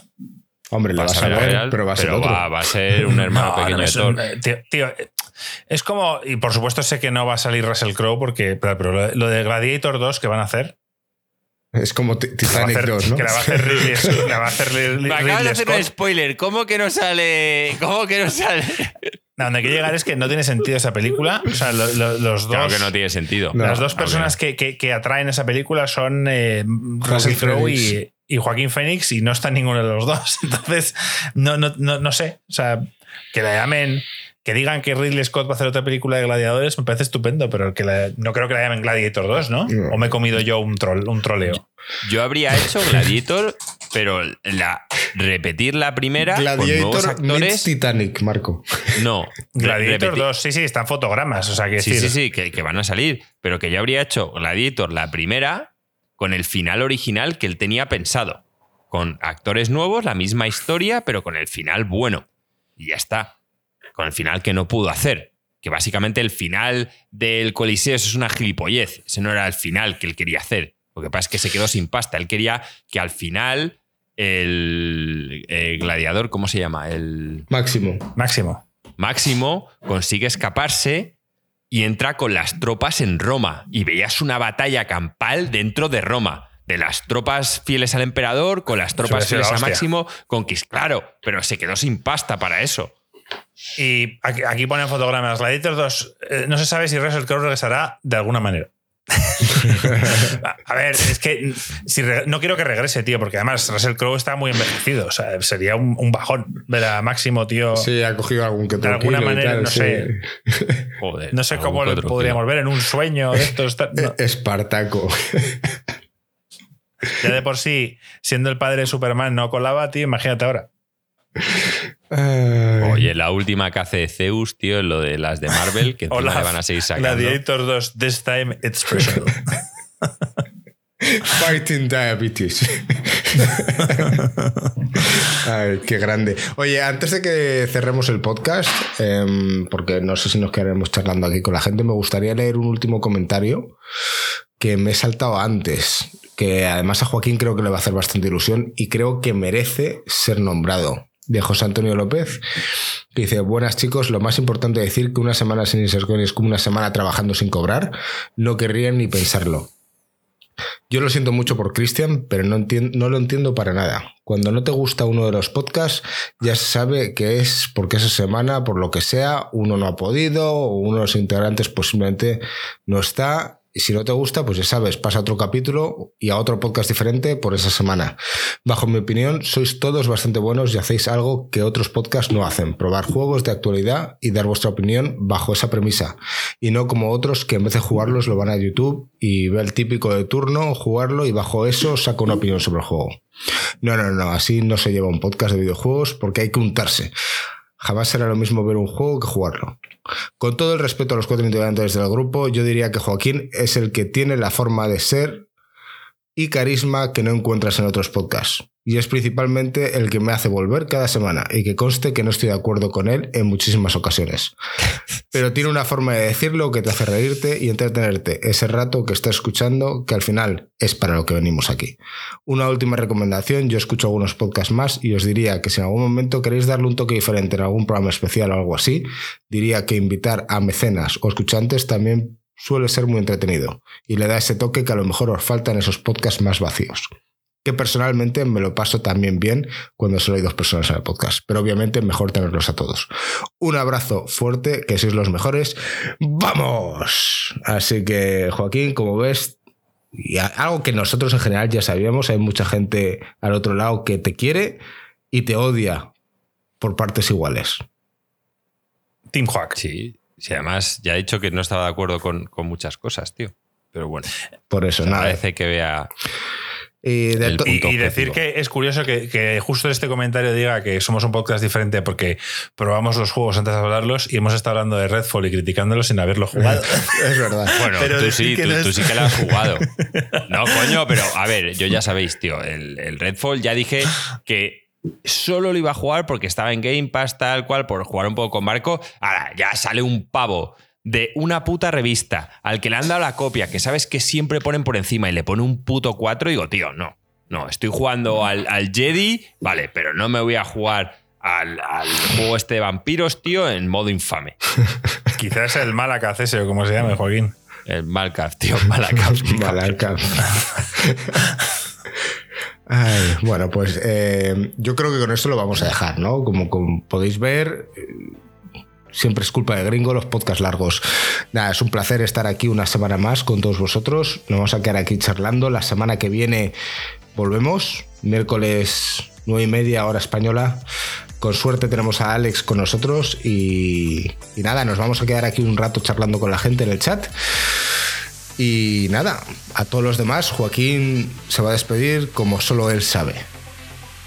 Bueno, chavales, este podcast llega a su final y sabemos que es un podcast que os atrapa tanto como la ciudad de From. ¡Vamos!